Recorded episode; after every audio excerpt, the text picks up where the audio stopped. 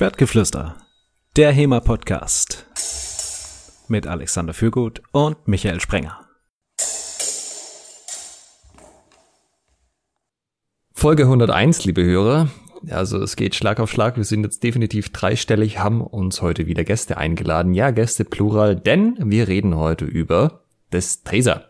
Destresa ist eine Form des spanischen Rapiers. Ob es die einzige ist oder nicht, werden wir heute noch erfahren. Und dazu haben wir uns eingeladen einmal den Malte Melms. Hallo Malte. Hi. Freut mich da zu sein. Freuen uns auch. Und den Christian Lee Becker. Hallo Christian.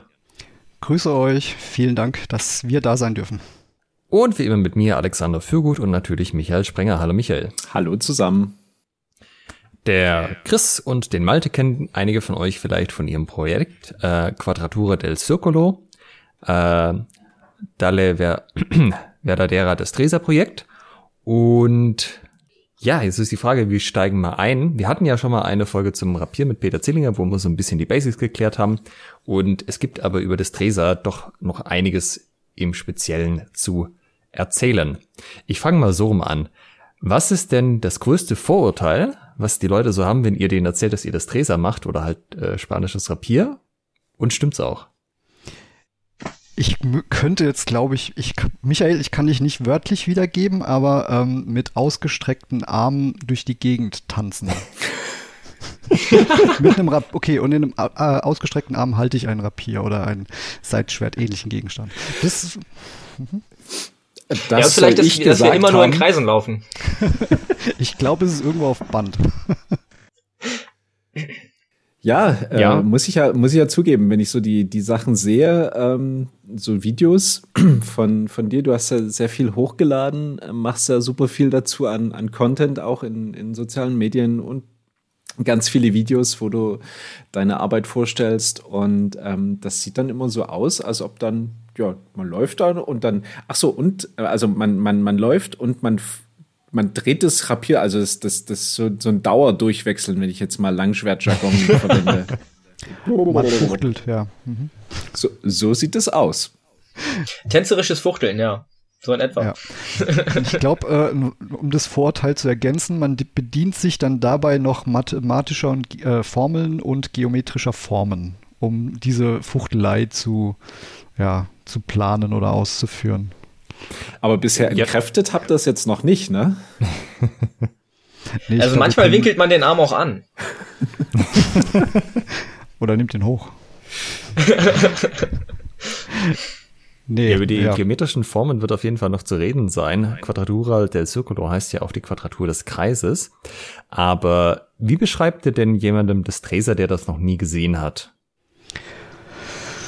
Gute Frage. Ähm, es, also ich habe das tatsächlich in letzter Zeit relativ häufig, dieses, äh, diese Situation, weil ich halt, äh, ich bin jetzt wieder ein Studium angefangen und bin mit vielen neuen Leuten unterwegs, die mich noch nicht kennen. Und dann kommt so die Frage auf, ey, was machst du so hobbymäßig? Dann sage ich, ja, fechten. Und dann sagen alle immer so, ja, ach so, die Jungs und Mädels in weiß, die so rumhüpfen. Und dann sage ich, nee, äh, wir sind die Jungs und Mädels in schwarz, die halt immer so in Kreisen rumlaufen. Und äh, so mit ausgestrecktem Arm und Spanisch reden dabei. Ähm, Nee, es ist tatsächlich, ich weiß es nicht, äh, es ist schwierig zu beschreiben, aber so ein tänzerischer ähm, Stil passt schon ganz gut dazu, würde ich sagen. Ja, ist ja auch in der Quelle verbürgt, also selbst äh, George Silver hat es ja in seinem Buch ähm, geschrieben, dass die Spanier ja wie sich in einem Tanz bewegend ähm, ja, fechten würden. Und ähm, also ich persönlich bis, bin gar nicht so sehr in die Verlegenheit gekommen, jetzt Destresa beschreiben zu müssen, weil die meisten, die sich bei mir dafür interessieren, aus dem Langschwertfechten kommen und eher ähm, uns beim Fechten beobachten und dann eher ähm, ja nach dem Motto kommen, ja, was macht denn ihr da? Das sieht, sieht, ja irgendwie anders aus als das, was wir machen. Irgendwie sieht das flüssiger aus. Äh, was, was, macht ihr da? Und so kommen wir meistens dann ins Gespräch oder so bin ich dann auch am Anfang zu meinen Mittrainierenden gekommen. Ja, genau. Also wenn man jetzt vielleicht an jemanden denkt, der wirklich kein Bild von Destresa vor Augen hat, ist es vielleicht schon relativ treffend, dass wir aufrecht stehen in der Regel und äh, uns viel in Winkeln und Kreisformen äh, um unsere Trainingspartner und Trainingspartnerinnen bewegen, meistens mit einem relativ ausgestreckten Arm. Ja, wer das italienische Rapier kennt, weiß ja, dass das da ein bisschen anders ist. Also so, weiß nicht, Giganti, ähm, Capoferro oder so, die stehen ja eher so ein bisschen nach hinten gelehnt, ähm, nehmen so ein bisschen Kopf weg, Oberkörper weg, haben das Schwert aber gegebenenfalls auch so äh, gemütlich irgendwie an der Hüfte. Dann gibt's natürlich auch Fabrice, der, wo man das Gefühl hat, wenn man Ü30 ist, kommt man da in die Position eh nicht mehr rein, weil dann der Rücken nicht mehr mitspielt oder wie man hier im Süden sagt, ah, ihr habt Greiz. Gute Vorlage. Ähm, tatsächlich war das auch mit einem Punkt, warum ich mich gegen das italienische Rapier entschieden habe und gesagt habe, also auch als ich den äh, des Treser Workshop besucht habe, ja, dieses aufrechte Fechten, den Rücken gerade zu haben oder sich einigermaßen aufrecht durch den Raum zu bewegen, das liegt mir mehr als ähm, ja, in eine sehr tiefe Position zu gehen, wo ich zunächst das Gefühl hatte, mich gar nicht richtig bewegen zu können. Also weder nach vorne noch nach hinten noch geschweige denn zur Seite. Ähm, was aber eher an meiner ähm, ja, fechterischen Qualität zu der Zeit äh, gegründet ist. Das also quasi das Rapier ist ja jetzt quasi, habe ich jetzt mitbekommen, so die für die, für die Langschwert-Aussteiger, wenn man das schon ein bisschen länger gemacht hat. Und das Tresa ist dann wirklich so die Altherrenschule, wenn man sagt. Ja, also, also der, der, der Ton sagt das selber auch, also Ton, Ton Puey aus, aus Spanien, ähm, ist auch selber so, ja, das ist halt so ein, so ein äh, alte Leute fechten und ähm, total super, ganz entspannt. Die Schultern leiden ein bisschen, aber sonst ist es ganz entspannt. Jetzt die Frage, es, es scheint ja trotzdem zu funktionieren. Also Chris, deine Erfolge auch bei Turnieren im, im, im Wettkampf, ähm, die können sich ja sehen lassen. Ne? Also irgendwie muss ja was dran sein. Kann, ja, also auf jeden Fall. Also ich denke, es hat auf jeden Fall seine Berechtigung, ähm, wie jeder andere Stil auch. Und ich denke aber, dass es nicht am Stil an sich liegt, sondern ich denke auch gerade, wenn du ein Sparring hast oder auch ein Turnier, ähm, entscheidet es immer noch die Qualität des Fechters. Ähm, unabhängig jetzt, was für ein System hat. Also wenn du jetzt einen hervorragenden Fechter hast, der nach Capo Ferro ficht oder äh, ja, einen anderen Fechter, der vielleicht sogar mehrere Stile mischt, kommt es immer noch auf den Fechter drauf an, was er macht, weil letztendlich äh, Fechten ist Fechten. Da würdest du also sagen, da ist das Treser jetzt nicht unbedingt, ähm, oder anders gesagt, würdest du sagen, das Treser ist, ist das Treser ein überlegener Fechtstil? Ich würde es persönlich nicht sagen. Okay. Ist es ein unterlegener Fechtstil? Würde ich persönlich auch nicht sagen. Ah, also Mittel, also dann. Bloß nicht festlegen. Nee, also es ist auf jeden Fall, ich denke, Fechtstile sind manchmal auch eine, eine Typsache. Also wenn du ähm, ja, dazu, ich sag mal, sehr explosiv bist und so, dann können ja sportlichere Stile auch einfach ähm, gut für deinen Fechttypus sein. Und ich habe gemerkt, ähm, schon im Langschwert, dass ich eher ein oh, teilweise etwas gelangweilter und etwas ähm, vielleicht ein bisschen geduldigerer Typ bin, der sich gern auch vielleicht nicht so ganz so hektisch bewegen möchte, ähm, auch weil mein Körper jetzt auch nicht mehr der jüngste ist. Ähm, ja, und dann, dann war Destresa einfach von dem, was ich gesehen habe. Ja, jetzt nicht, was ich wusste, sondern was ich gesehen habe, ähm, auf, also von, von Workshops oder auch von, von Videos. Ähm, das wirkte einfach zugänglicher und dann, als ich mich damit angefangen habe zu beschäftigen, habe ich auch gemerkt, dass ähm, trotz, dass ich die Sprache nicht spreche, ähm, das System auf den ersten Metern zugänglich wirkt. Mhm. Ähm, das vielleicht als generelle Aussage. Zugänglich, vielleicht, wenn man auch ein bisschen vorher getanzt hat oder ich sag mal, sich im Raum koordinieren kann, das hilft auf jeden Fall, egal bei jedem Fechtziel, aber gerade bei diesem auch ähm, erheblich. Wie hat sich denn dieser Fechtstil so entwickelt? Denn der, dass er sich so von den von den italienischen Sachen unterscheidet? Also gab es einen eher als den anderen? Wenn ja, welchen? Haben die sich parallel entwickelt? Und warum sind spanische Körper anscheinend anders, ähm, andere Voraussetzungen als italienische? Oder Christian, dein Fachgebiet. noch, ja. noch dazu noch die Frage, unterscheiden sich dann vielleicht auch die Waffen, obwohl da, ähm, soweit, so wie ich Malte vorhin im Vorgespräch verstanden habe, ähm, haben wir da noch knallharte Insider-Infos dazu. Mhm. Also tatsächlich würde ich das gar nicht so eng formulieren nach dem Motto, es gab das eine und es gab das andere, sondern ähm, es gab Fechten, das sich entwickelt hat und zwar auch in verschiedenen Ländern. Ich würde jetzt auch nicht wirklich von Nationen sprechen, aber es gab ähm, Fechtstile und es gab in, mit Aufkommen der Renaissance auch in Italien einfach, ähm, also schauen wir uns ähm, die Bologneser Fechtschulen an, also oder die, die, die Fechtstile sehen wir jetzt ja auch keine, ich sage es mal, nur sehr tiefen Positionen, sondern teilweise auch recht aufrecht äh, stehende Leute oder auch ähm, in den Quellen aus dem Spätmittelalter im deutschen Bereich sehr aufrechte Positionen also ich halte eine aufrechte Position jetzt bei im Fall von Destresa jetzt nicht für eine Erfindung von Destresa, sondern diese, die gab es schon vorher. Und ich bin mir auch relativ sicher, dass die auch dem Eskrima Commun, also das, was La Verdadera Destresa vorgeschaltet war, dass es das wohl auch schon gab. Und ähm, tiefere Positionen kamen dann irgendwann mal, denke ich, in Mode. Und ähm, die kamen dann in Italien vielleicht in Mode, in, in, Frankreich.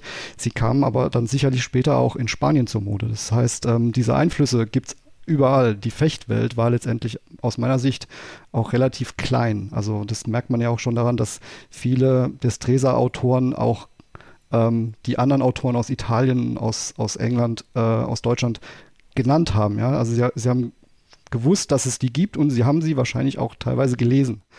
Und ähm, insofern gibt es starke Einflüsse in Spanien generell aus Italien kommt. Und das war zur Zeit der Renaissance ähm, logisch, dass ähm, mit Italien als Ursprung der Renaissance da Entwicklungen hin, hinsichtlich Kultur und Mode ähm, sich verbreitet haben. Von wann bis wann reden wir denn, wenn wir über das Dresa reden?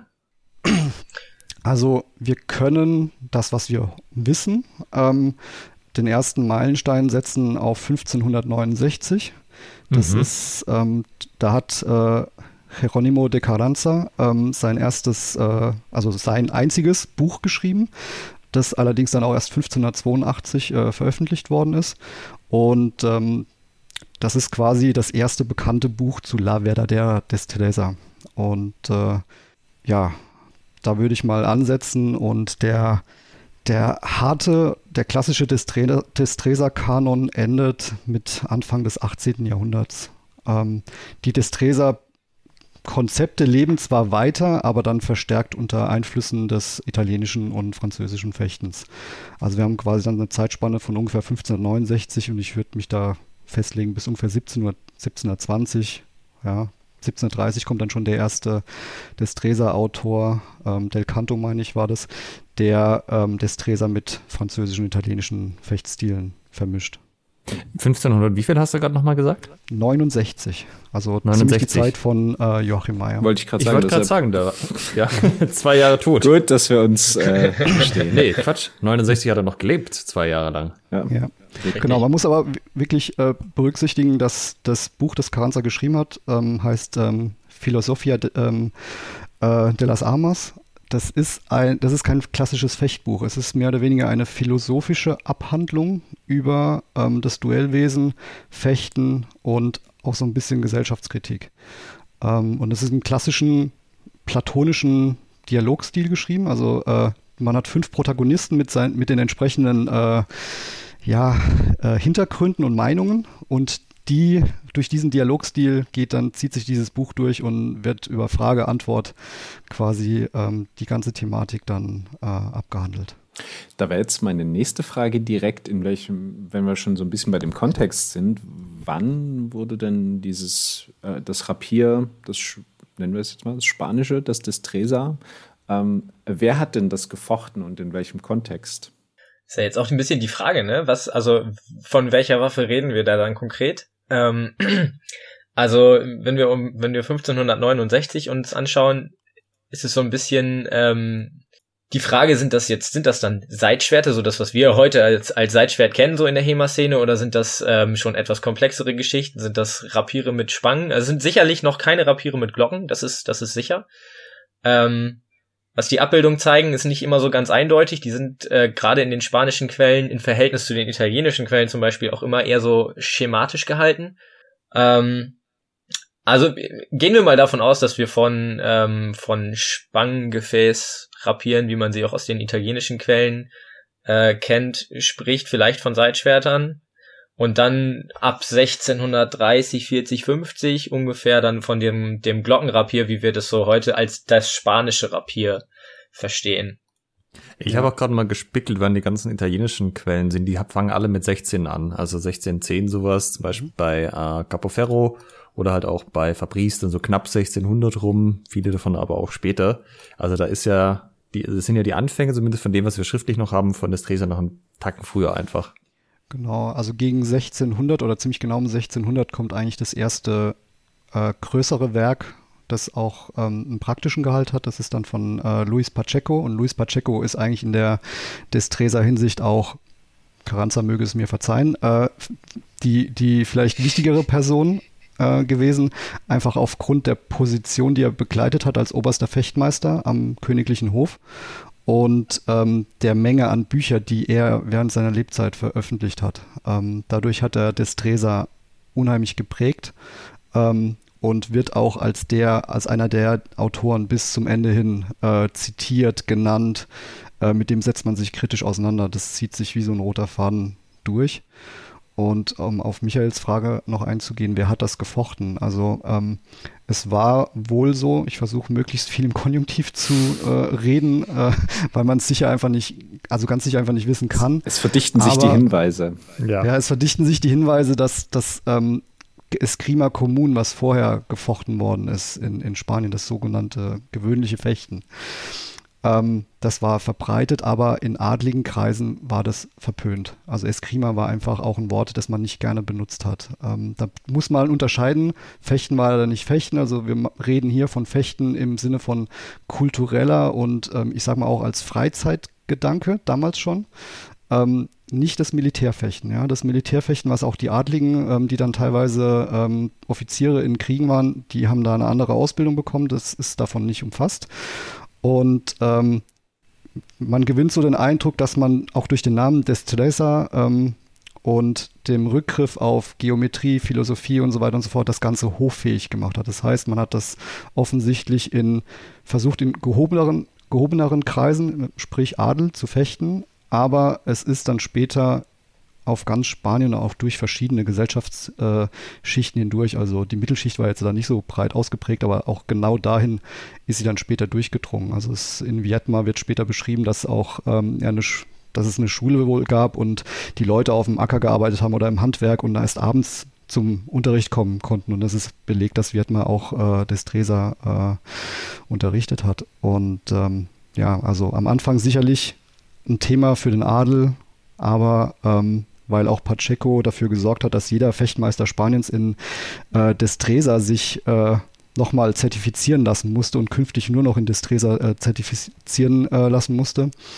äh, ist das natürlich dann auch ähm, ja in alle Schichten mehr oder weniger rein. Alle Schichten, da müssen wir auch wieder ausklammern, Sklaven, äh, leider auch Juden, Mohren und so, die haben da nochmal eine ganz andere Rolle gespielt. Also das ist halt leider keine sehr inklusive Zeit und Gesellschaft gewesen. Ähm, so wie ich es jetzt verstanden habe, heißt das, es war hauptsächlich so ein ziviler Zeitvertreib. Also äh, zu Man zivil könnte sagen, vielleicht auch ein höfischer, also Zeitvertreib, aber auch bewusst als ähm, auch als Selbstverteidigung ähm, genannt, wo ich selbst manchmal stutze. Selbstverteidigung. Ähm, aber genau, also es ist das, was in den Büchern drin steht. Also da steht direkt Selbstverteidigung drin. Ja. Ah, okay. Ja. Also halt auch wieder wird dann so, aber wenn jetzt irgendwie die Edelleute sich verkrachen und dann kommt es zum Duell, dann mhm. fechtet man wahrscheinlich auch das Treser, zumindest das, was man geübt hat und wofür die Waffe da, dabei das, war kann man annehmen. Man muss dabei auch vorsichtig sein. Also, ähm, also auch gerade was Duelle anbelang, also anbelangt unter ähm, Adligen, es war auf jeden Fall verboten, sich zu duellieren. Ähm, gleichwohl, Wie natürlich überall. gleichwohl gab es diese Duellkultur, die auch aus Italien nach Spanien ähm, rübergeschwappt ist. Und es gibt auch verschiedene Bücher aus dem Italienischen, die dann, meine ich, ins äh, Spanische übersetzt worden sind. Einfach nur zum Duellwesen, nicht zum Fechten an sich, aber zum Duellwesen.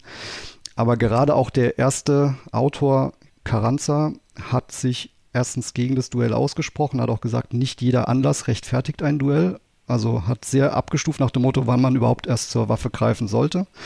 Und es galt einfach auch, neben dessen, dass es verboten war, als unchristlich, einen anderen Christen zu töten. Das heißt, selbst wenn ich in ein Duell oder in einen Kampf, eine Auseinandersetzung ähm, reingekommen bin, sollte ich tunlichst vermeiden, ähm, meinen Kontrahenten zu töten.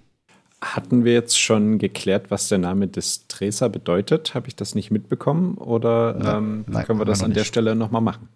Also, äh, Malte, verzeiht mir, wenn ich da jetzt äh, vorpresche. Ähm, also man, es gibt verschiedene Übersetzungsmöglichkeiten. Die dem Deutschen vielleicht am nächsten kommt, wäre wahre Geschicklichkeit. Ja. Also Destresa heißt halt Geschicklichkeit, ne? Also das wäre der Geschicklichkeitsteil, ja. das ist Destresa, aber Destresa ist nur mal nur eine genau. Abkürzung. Also es ist eigentlich La Verdadera Destresa. Ähm, also genau. die, das ist dann die wahre Geschicklichkeit. Ah, genau. Okay. Das war üblich. Also es gibt ähm, La Verdadera und dann könnt ihr den einen beliebigen Begriff einsetzen. Also, des, also La Verdadera Destresa steht nicht als äh, ein Thema, das äh, der Wahrheit äh, bedurfte, sondern ähm, da gab es noch ganz andere Themen, wo also, er geschrieben hat. Also die so wahre Philosophie, die, die wahre äh, Kunst, äh, egal was. Ist so eine richtige True Art sozusagen. Absolut. Ja, ja, total. Es ist eine Marke, also man kann eigentlich sagen, es ist eine, eine Marke. Ja. La Verda Destresa TM. Ja. ja. Und wir hatten, also, du hattest jetzt ein paar Mal schon das Vulgarfechten in Spanien angesprochen. Das klingt jetzt so ein bisschen wie das, was in Deutschland war, zu den Lichtenauer Quellen, dass Lichtenauer halt oder in vielen von den Sachen so am Rande ein bisschen steht, dass es das gemeine Fechten gibt, was noch so ein bisschen abgegrenzt ist. Ähm, ist das in Spanien auch so? Ja, also es gibt, ähm, also anscheinend gab es zu der Zeit auf der ganzen Welt gab es gute und es gab schlechte Fechter. Und ähm, viele gute Fechter haben sich über schlechte Fechter ja. beschwert. Insbesondere, wenn sich zwei schlechte Fechter gegenseitig abgestochen haben. Das scheint wohl ein Problem gewesen zu sein oder Stein des Anstoßes. Nee, also ähm, Eskrima Kommun war einfach ähm, gründend auf älteren Quellen, die leider nicht mehr ähm, vorhanden sind. Es waren ähnliche Quellen wie bei, ich sage es mal, bei Lichtenauer von der zeitlichen Einordnung. Die sind einfach nicht mehr verfügbar, also physisch nicht mehr vorhanden. Ähm, aber die, es gibt Autoren, die drüber geschrieben haben und dieser Fechtstil war einfach in Spanien präsent und äh, alles, was nicht La Verdadera Destresa war, war letztendlich erstmal für den Autor vulgar und ähm, Und wissen wir, wie das ausgesehen hat oder gar nicht? Wir haben Anhaltspunkte. Einmal durch eine Quelle, die ähm, ja durch Zufall gefunden worden ist. Das ist, ähm, kennen wir alle, von äh, Luis Godinho, 1599, sein Arte de Escrima. Äh, Portugiese, der auf Spanisch geschrieben hat, der hat ein Manuskript zum, ja, ich nenne es jetzt mal Escrima Commun verfasst. Ähm, auch eigentlich ein tolles, tolles Fechtbuch. Wir kennen es aus dem Montante, weil er sehr ähm, dezidierte, äh, schön anwendbare Montante-Reglers äh, niedergeschrieben hat. Und ähm, es ist bezeichnend, dass er, dass dieses Buch nie veröffentlicht worden ist. Also es wurde durch Zufall in einer Bibliothek, meine ich, äh, gefunden. Das ist gar nicht so lange her. Und die Destresa-Autoren selbst haben über Vulgar geschrieben. Es gab dann auch, also ich meine, der Fecht äh, Autor hieß Peralta, hat über 30 Vulgartricks geschrieben, die hat er dann alle benannt und wie man sie ausführt. Und ähm, aber ich habe so den Eindruck, dass viele Destresa-Autoren das Vulgarfechten auch bewusst in die Ecke der, ich sage es mal, Tricks und des unsicheren Fechtens hinstellen wollten oder versucht haben, es dorthin zu stellen. Ähm, aber äh, Vulgarfechten gab es auch neben Destresa die ganze Zeit, also klar. Ist so ein bisschen wie wenn ein, weiß nicht, Fußballfan über den Konkurrenzclub redet. Die können ja, ja nix. Ja, ich würde auch da nicht von einem Stil sprechen. Ne? Also bei La Verdadera Destresa kann man sicherlich von einem Stil sprechen. Und bei Vulgar, Vulgar ist viel breiter. Ne? Also Vulgar kann sein, dass du ähm, verschiedene Stile zusammenmischst, dass du vielleicht gar keinen Stil hattest und hast es irgendwie gelernt und ähm, Autodidakten, alles Mögliche. Also das, das geht da mein, also aus meiner Sicht, das ist meine Meinung, ähm, ist das sehr viel breiter, das Feld. Das heißt aber jetzt, wenn ich aus HEMA-Sicht sage, ich möchte spanisches Rapier machen, dann weiß ich eigentlich über das Vulgarfechten nicht genug. Ich kann zwar so ein bisschen experimentieren, aber eigentlich muss ich das Trese machen, wenn ich mich wirklich dahinter klemmen will. Ja, oder man nimmt sich eben Godinho und schaut sich dann in den Destresa-Quellen die Techniken oder die Tricks an, die halt beschrieben sind über Vulgar mit einer gewissen Vorsicht, aber mhm. schaut sich die an. Ähm, ich denke, wenn man dann vielleicht auch noch so ein bisschen ähm, in die, ich sag's mal, italienischen oder auch in die anderen Quellen schaut, dann kann man sich da schon, schon auch gut was erschließen.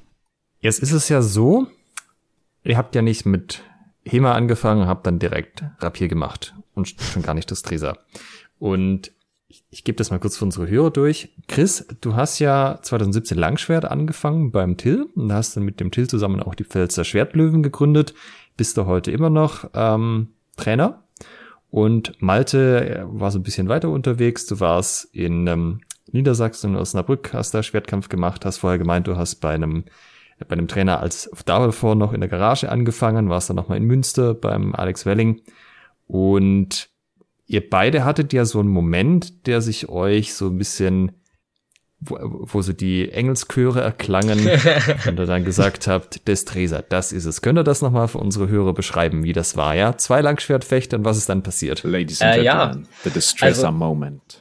Ich, ich glaube, ich muss für mich persönlich tatsächlich noch ein bisschen weiter ausholen als Chris. Ähm, ich bin, ich weiß nicht mehr genau, wann das war, aber ich bin schon vor vielen Jahren das erste Mal mit äh, Destresa in Kontakt gekommen über den ähm, Marco Nagel aus Bad Oeynhausen. Also das ist jetzt äh, nicht so wild, wenn man äh, den Marco jetzt nicht kennt, aber das war für mich wichtig. Ich habe damals irgendwie mit dem, am Wochenende haben wir uns oft getroffen bei denen im Training und dann haben wir miteinander gefochten und der war halt auch so, ja, Rapier ist auch irgendwie voll cool. Und der hat eigentlich auch nur mit Langschwert angefangen, weil es halt kein Rapier gab. Und ähm, dann sind wir beide irgendwie so simultan über über Destresa Videos bei YouTube gestolpert, ich über die alten Herren äh, mit Rob Ronicus und ähm, ah, Hans Jörlind, wo dieses wunderbare Rapier- und Dolch-Video von Alberto Bomprezzi und ähm, ah Gott, wie heißt der andere Mensch noch? Edu Perez ähm, analysiert wird. Großartig. Und äh, Marco erzählte mir dann von Ton Puey und äh, dann habe ich mir das angeschaut und dachte so, boah, ist das cool, ey. Und ja, wir haben uns dann Rapiere gebaut und äh, den Thibaut gekauft, äh, weil das die einzige halbwegs destresernahe Quelle war, die man so kriegen konnte in englischer Übersetzung. Und haben da schon angefangen, so ein kleines bisschen zu experimentieren. Ähm, ich bin dann aber in Bad Oeynhausen irgendwie, habe ich da aufgehört und äh, dann ging das, über Jahre war das nun nicht mehr so richtig im Fokus drin. Und wieder aufgetaucht ist das irgendwie so 2018 bei mir. Ich, ich habe so ein bisschen gehadert mit, ähm, mit, mit dem Langschwertfechten. Ich wollte irgendwie was anderes machen und dann ist mir der Thibaut wieder in die Hände gefallen und dann habe ich damit wieder angefangen. Und 2019 war das, glaube ich, da war Guy Windsor bei uns. Ähm, also ich weiß, wer das kennt bei uns, äh, wir sind so ein Ableger von Guy Windsors Schule eigentlich in Osnabrück. Und der ist einmal im Jahr bei uns. Und ich war da aber schon nicht mehr so am Langschwert interessiert und dann habe ich ihn gefragt, ob ich nicht einfach Rapier machen kann. Und Chris hat mir dann in der letzten, weiß ich nicht, halben Stunde, Stunde des Wochenendseminars oder so eigentlich so als, ähm, äh, als Assistent gedient, um meine Ideen und meine Interpretationen auszuprobieren. Und da kamen wir dann irgendwie so mit diesem ganzen Destresa-Kram zusammen. Wir kannten uns vorher seit 2017, glaube ich, ungefähr. Gen genau, ja. Und dann warst du bei uns auf dem Seminar und ähm, dann kam das mit dem Destresa so langsam in Gang und dann, ja, der, der Schlüsselmoment, Ja. den kann Christian jetzt vielleicht eben einmal ausführen. Ja, also ich kann da unmittelbar anknüpfen. Also es war dieses äh, ähm, Seminar bei Guy. Es kam mir sogar von der Zeit her mehr vor, dass wir uns dort mit dem Rapier ähm, beschäftigt hatten. Es war für mich tatsächlich auch das erste Mal, dass ich mich mit dem Rapier beschäftigt hatte und ich kannte diese Art zu fechten bis dato gar nicht. Und ähm, wir haben uns dann ein paar Monate darauf dann aber äh, bei der offenen Halle in Hammerborg das war dann wirklich so ein Aha-Effekt. Da haben wir dann wirklich richtig viel mit dem Rapier gefochten. Da kann man schon sagen, war so der erste Impact, ähm, wo ich gesagt habe, okay, das war jetzt mehr Rapier als Langschwert. Und ähm, ja, dann sind wir ähm, 2020 zum Train-Event gefahren und äh, haben uns einen Workshop, der hieß, glaube ich, New Destresa ähm, von Ton Puey äh, reingezogen und ähm, ja, das war so der, der Punkt, wo ich für mich gesagt habe, das ist genau das, was ich machen möchte. Und seitdem habe ich mein, mein, ja, mein HIMA-Leben eigentlich auch komplett dann umorientiert und dann bin ich äh, immer stärker in diese in die Richtung dann äh, reingekommen. Die Corona-Pandemie und der erste Lockdown haben das Ganze halt natürlich noch ein bisschen befeuert, weil man auf einmal unfreiwillig ein bisschen mehr Zeit hatte als sonst. Und äh, ja, vielleicht muss man dazu noch sagen, dass Malte mir Ton Puey auch vorher schon mal ein bisschen schmackhaft gemacht hatte. Das war 2018 beim Montante-Symposium in Bielefeld.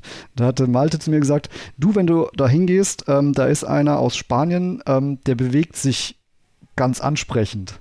Und ähm, das kann ich so bestätigen. Also damals war es schon so, dass mir dann, äh, also Maestro Tonda so aufgefallen ist nach dem Motto, der bewegt sich auf eine Art und Weise, die mir, die ich so bisher also nicht kannte. Und ich konnte das damals aber natürlich noch nicht so einordnen.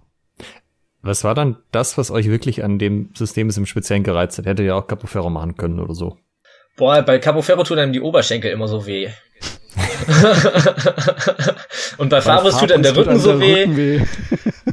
Ach, und bei Destresa, da, also, da kann man so, also die, der größte Teil der Arbeit, also die, die wirklich schwere Arbeit, das macht halt irgendwie so der Arm- und der Schulterbereich.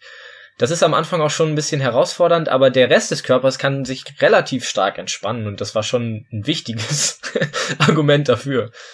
Bei mir war es tatsächlich die, das bindungsorientierte Fechten. Ja, das ähm, auch. Ich muss dazu sagen, dass wir, also seitdem ich Malte kenne und nachdem ich ein bisschen besser geworden bin im Fechten, ähm, hatte ich so das Gefühl, hat Malte mich auch so manchmal so ein bisschen unter die Fittiche genommen. Wir haben viel ähm, Windungsspiele gemacht, ähm, auch teilweise ohne Ausrüstung mit, mit dem langen Schwert und mir hat dieses also, also Bindungsfechten schon immer sehr gefallen und das war auch nochmal ein Punkt, der mich also dann wahnsinnig gereizt hat an, an Destresa. Ist Destresa nicht aber was, was Kopfschmerzen verursacht? Also. Äh, Im Gegenteil, es löst bei mir Kopfschmerzen. Also wenn man, ne, wenn man so die Quellen analysiert, ähm, das, was ich da gesehen habe, Thibaut und so, ähm, da sollte man so ein Grundlagensemester Mathematik ja schon mal hinter sich haben.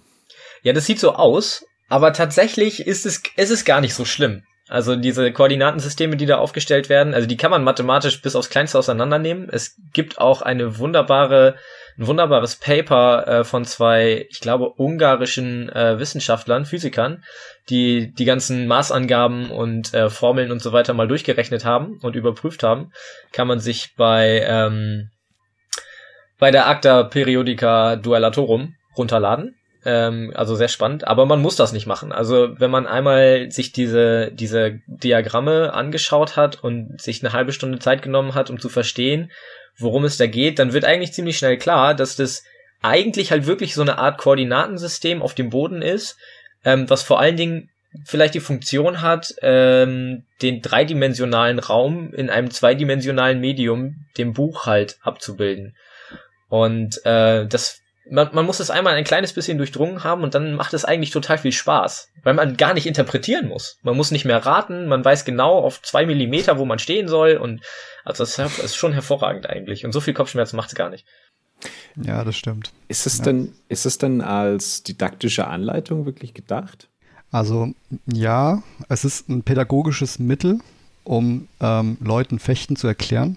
Also da sind auch Thibaut, denke ich, und ähm, die anderen Destresa-Autoren relativ auf eine Linie. Ähm, bei Lorenzo de Rada ist es extrem, der hat äh, eine lange Vorrede zum Thema Philosophie und auch zu Geometrie und Mathematik. Ähm, führt dich da erstmal rein nach dem Motto, du musst erstmal Wissen und Erfahrung haben, ähm, bis du dann ähm, das Fechten lernen kannst. Und da haben wir natürlich als moderner Menschen durch unsere, ich nenne es jetzt mal allgemeine Schulbildung, ähm, dem, dem Mensch, dem Durchschnittsmensch aus der, aus der Renaissance ähm, so einen leichten ja, Wissensvorteil. Das uns, also uns ähm, fällt dann der, die, die geometrische Anwendung deutlich leichter. Und ähm, was Malte auch schon gesagt hat, also die, die Angaben jetzt zum Beispiel bei ähm, Radar, also ähm, Alex, du hast es ja beim Trainer C-Lehrgang ähm, miterleben dürfen, die sind halt sehr genau. Und das ist das, was mir bei ähm, Langschwert-Fechtquellen, ähm, also zum Beispiel beim Codex 44a8, manchmal so, oder noch schlimmer Talhofer, ähm, manchmal so richtig auf die Nerven gegangen sind, weil du, ja, wenn die einer ober, oben haut oder, ja, äh, danke, ja. ähm, Machst du jetzt einen Schritt nichts, oder nicht? Ne? Genau, ja, also erstmal zur Fußarbeit steht nichts drin, zur Körperphysik nichts, zum, zum, äh, zur Schnittlinie nichts und du hast natürlich bei Destresa ähm, durch das Fußdiagramm, also die Kreise, ähm, weißt du genau, wo dein Körper steht.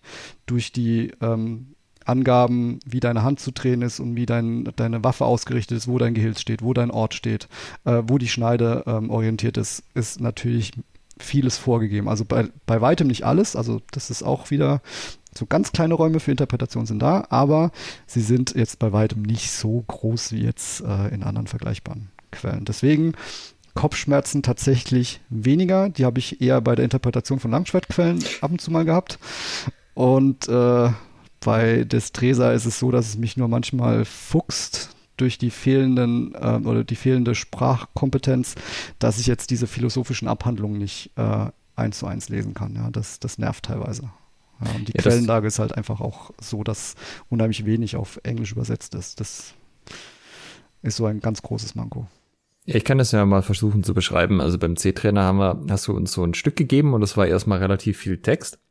Und die Menge Text, da wäre halt in der Langschwertquelle mindestens irgendwie zwei oder drei oder vier Techniken drin gewesen. Aber da war es tatsächlich so, in welchem Winkel steht die Hand? Wo zeigt das Schwert hin? Ist das Gehilz höher als der, der, die Spitze oder umgekehrt? Wie bin ich ausgerichtet mit meinem Körper? Wie ist mein Arm ausgerichtet? Habe ich einen Arm angewinkelt? Habe ich nicht angewinkelt? Was mache ich für Schnitte? Wo setze ich welchen, äh, welchen Fuß zuerst hin und so?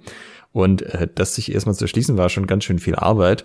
Aber hinterher war es, also man kennt das ja, wenn man irgendwie Leute hat, die noch nie Langschwert gemacht haben, gibst du denen so einen Text, sagst du, interpretiert mal, treffen uns in einer halben Stunde wieder und vergleichen. Und da hast du halt bei fünf Gruppen sechs unterschiedliche Ergebnisse. Und da hat's jede Gruppe irgendwie für sich gemacht und alle sind im Wesentlichen auf das Gleiche gekommen, bis auf eine Gruppe, die hatten dann Teil einfach überlesen, wo es drin stand sozusagen. Also die, ja, es ist wirklich so, dass da einfach sehr wenig Fragen dahinter offen bleiben. Da war ich schon auch ein bisschen also ich fand am Anfang, als ich es das erste Mal gelesen habe, hat es komplett sperrig gewirkt, aber das Ergebnis dann hinterher dann wirklich genau zu wissen, was du eigentlich machen sollst, war schon äh, sehr interessant mal zu sehen, gerade so im Vergleich zu eben den Langschwertquellen. Oder auch 1,32 oder so. Das kann ich mir vorstellen als historischer Fechter oder Langschwertfechter. Das ist, äh, glaube ich, wirklich durchaus mal sehr befriedigend, irgendwie eine Quelle zu lesen und du so machst es einfach, genau. Und es gibt keine bescheuerten Diskussionen über. Äh, Die gibt es trotzdem. Ich muss euch leider enttäuschen. Gut. Okay. Jetzt habe ich mich zu viel auf, Die sind aber allerdings auf einem, ich sage es mal, auf einem anderen äh, Niveau des Detailgrades. Ja? Also wenn wir uns diverse Zornhau-Interpretationen anschauen, die ja schon durchaus sehr unterschiedlich aussehen können, selbst bei der ähm, bei einer Quelle haben wir das ähm, bei Destresa auch, dass man sagt, ja, aber du musst dann äh, den Körper vielleicht noch ein bisschen mehr eindrehen oder die, die, ähm, den Ort früher ausrichten, weiß der Geier, ja. Also das sind Details. Es sind sehr kleine Details, die nochmal Unterschiede machen können, aber sie sind optisch kaum, also auf den ersten Blick kaum wahrnehmbar. Was aber keine Details sind, wo wir so ein bisschen drüber gebügelt haben, ist, dass äh, der Fakt, dass das Tracer sehr bindungslastig ist. Da würde ich gerne nochmal darauf zu sprechen kommen, weil das ist ja italienisches Rapierfechten nicht unbedingt. Im Gegenteil gibt es ja manche Rapierautoren, die meinen, wenn der andere irgendwie Klingenkontakt aufnimmt, dann machst du eine Kavation, also wechselst du sofort durch, ja. So Bindung, nee, nee, das machst du nicht, wenn es nicht sein muss. Und das ist das eine, aber das andere ist ja auch, äh, Rapier hat man so als typische Stichwaffe im Kopf, so in der HEMA-Szene selber hat sich dann irgendwann mal umgesprochen, man kann schon auch hauen, dann ist halt immer noch so ein, passiert überhaupt was, wenn man jemanden trifft mit dem Rapier oder so, fahren überhaupt scharf, so diese ganzen Sachen. Aber das Treser ist ja nicht nur bindungslastig, sondern auch hieblastig, was ja so äh, entgegen von dem geht, wie es viele Leute annehmen würden. Kannst du da noch oder könnt ihr da dazu noch was erzählen? Ich möchte an dieser Stelle noch einwerfen, es ist klar, dass das dann den Deutschen so gefällt, wenn ich an die Episode mit Tobias Zimmermann erinnere, an das Zitat, der Deutsche sucht weit mehr die Bindung als der Franzose. das ist sehr schön. Ja, also tatsächlich, wie gesagt, ich hatte ja vorhin gesagt, also gerade die Bindungsarbeit war was, was mich sehr fasziniert hat und ähm, das waren so Erkenntnisse, also wenn ich mit ähm, Malte Bindungsspiele gemacht habe oder auch dann später mit anderen, bin ich in so, ich nenne es jetzt mal harte, sehr deutliche Überbindungen reingekommen der gegnerischen Klinge, ohne dass mein Ort jetzt den Gegner bedroht hat, aber ich einen deutlich kürzeren Weg zum Angriff hatte als mein ähm, Fechtpartner. Und äh, ja, das ist halt genau dieses Thema, das Konzept vom, vom Atacho oder auch von, von Spiralbewegungen, dass wir den Klingenkontakt suchen und ähm, über eine möglichst sichere Klingenbindung einen Angriff zu setzen oder aber auch uns durch Klingenbindung einfach zu verteidigen.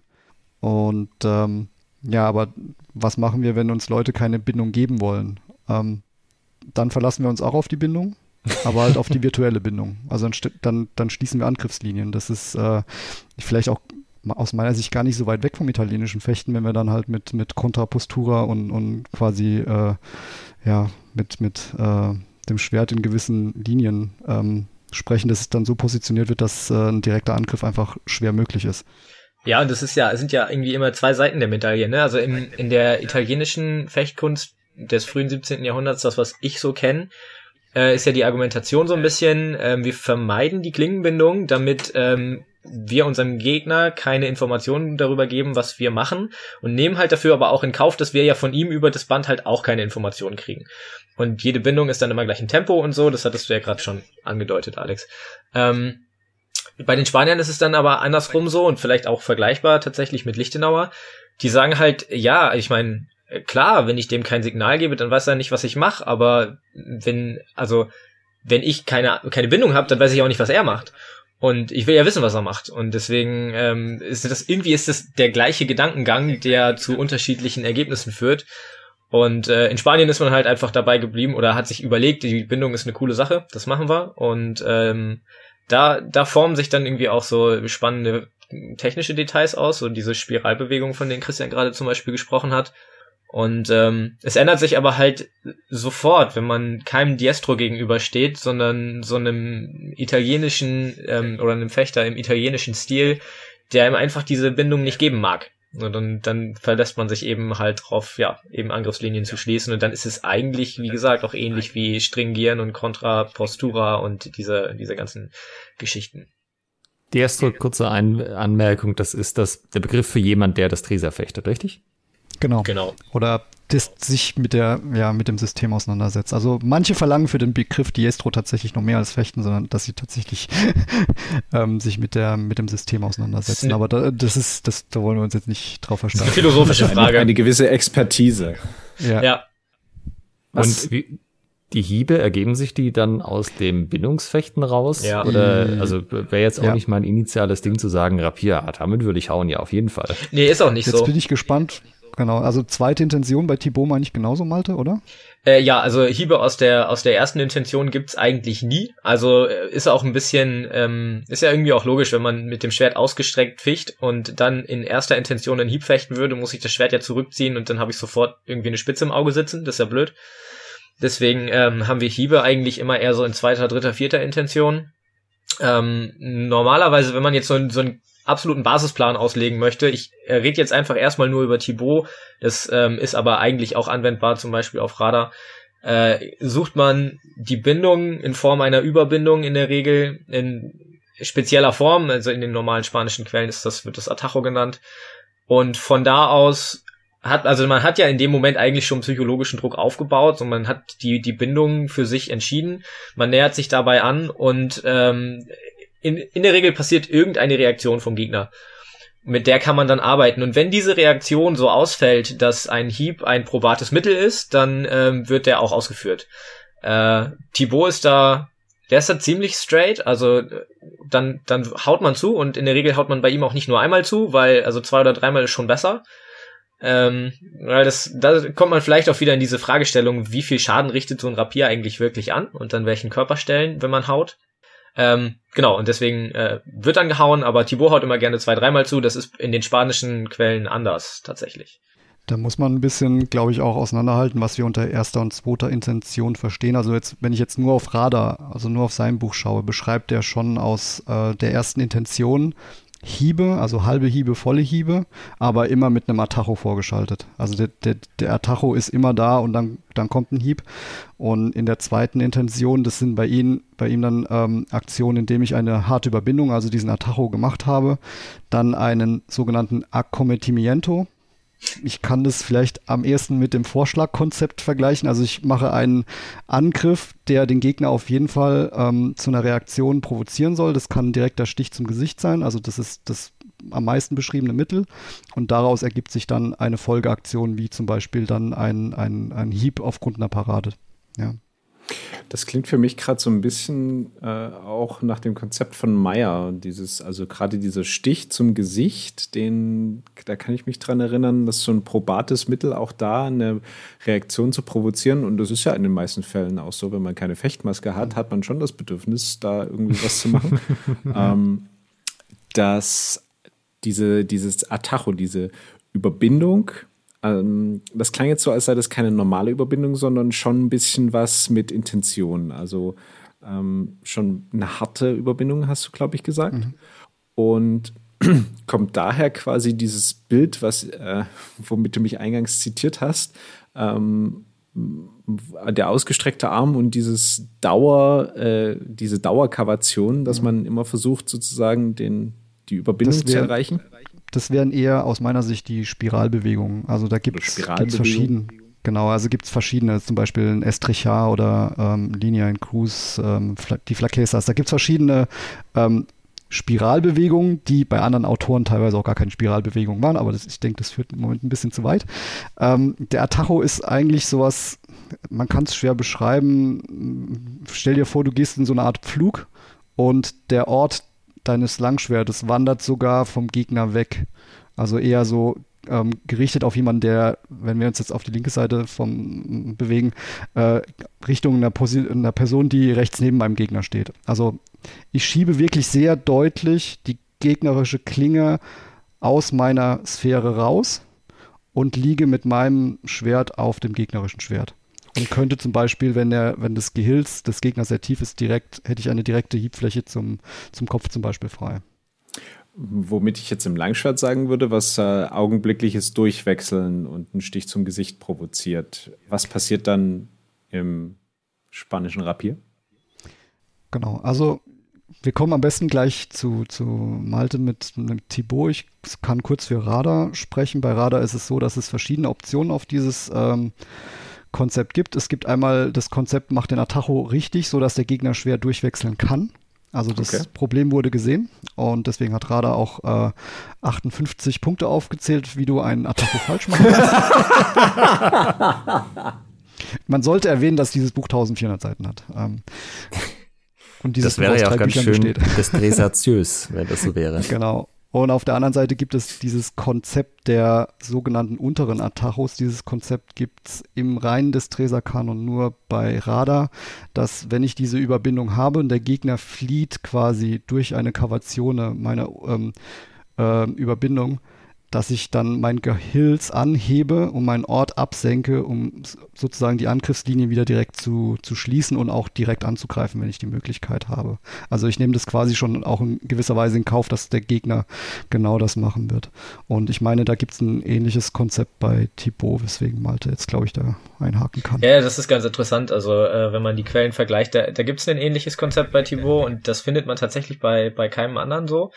Ähm, und ja, also die, die Kavation oder das Durchwechseln ist auf jeden Fall auch ein probates Mittel gegen die, gegen den Atacho oder die, äh, diese Überbindung aus Thibaut. Ähm, allerdings ist es auch genau das, was Christian sagt. Wenn, wenn der Atacho richtig gut sitzt, dann ist ein Durchwechseln auch gar nicht so einfach. Also häufig verfängt sich das Gegenüber tatsächlich auch in diesen übertrieben langen Kreuzstangen und ähm, verschenkt das Tempo der Kavation. mit so einem ganz kleinen äh, Halbkreis mit der Spitze kommt man da einfach dann nicht mehr weg.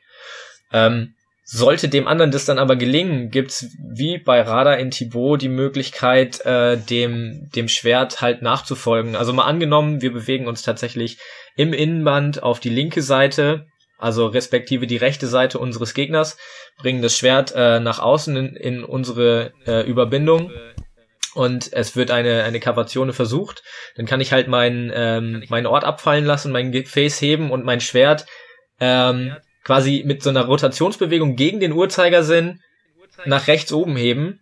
Dann schließe ich die nächste Angriffslinie wieder und habe wieder eine Option, äh, von da aus weiterzumachen. Bei Radar sind das dann eben diese vier Atachos von unten. Bei Thibaut ist das ein bisschen ähm, anders umschrieben. Vielleicht kann man es übersetzen mit die Klinge zwingen oder so ähnlich. Das ist halt, er ist ja leider nicht ganz so prägnant in seiner Benennung. Ähm, es geht eigentlich halt hauptsächlich drum, die nächste Angriffslinie ist wieder geschlossen im Tempo. Wenn man gut fühlen kann im Band, dann kann, kann man das auch ganz gut anwenden. Und ähm, das Gegenüber muss, um wieder eine Linie zu kriegen, eigentlich wieder dann über unser Gefäß hüpfen. Und von da aus kann man diese Spiralbewegung einfach gegen den Uhrzeigersinn weiterführen und ähm, Überraschung, man ist schon wieder im Atacho gelandet. Und das ist, äh, das ist so eine, eine Antwort auf eine Kavation zum Beispiel. Ja, das ist lustig, weil bei den italienischen Sachen ist ja häufig, dass ah, der andere macht eine Kavation, dann mach du doch eine Konterkavation. Das ist so, was, ein Atacho? Und dann mach ich ja noch ein Atacho und noch eines, noch ein, oder? Wie man die Langschwertfechter sagen würden, Tvehart, Tvehart, Tvehart, Tvehart. Tatsächlich ist der Atacho gefühlt, gefühlt, das ist vielleicht auch ein Vorteil, die Antwort auf alles. Also ja. für den Angriff als auch für die Verteidigung, auch für alles. Für eine Parade, ja. Also mit einem Atacho kann man genauso gut eine, eine Parade gegen äh, Hiebe als auch Stiche fahren. Also es ist, also in der Einordnung der Konzepte von La Verdadera Destreza spielt der Atajo eine sehr große und eine sehr wichtige Rolle. Und wenn ich dann den Hieb mache, wohin mache ich ihn? Auch so Thema, wo macht der Rapier überhaupt Schaden? Das ist völlig unterschiedlich. Ähm, also bei Radar ist es so, oder wir müssen, da gibt es das nächste große Themenfeld, die Beschreibung der Techniken oder die Beschreibung der, der Bücher ähm, in der, in der La Verdadera Destresa unterscheidet sich ein wenig von denen der italienischen Fechtbücher zum Beispiel. Ähm, wir müssen uns vergegenwärtigen, dass die Destresa-Bücher, wenn sie veröffentlicht werden müssen, einen aufwendigen Prozess durchlaufen. Die gehen bei der Inquisition durch und die gehen auch bei einer gesonderten äh, Lizenzierung durch.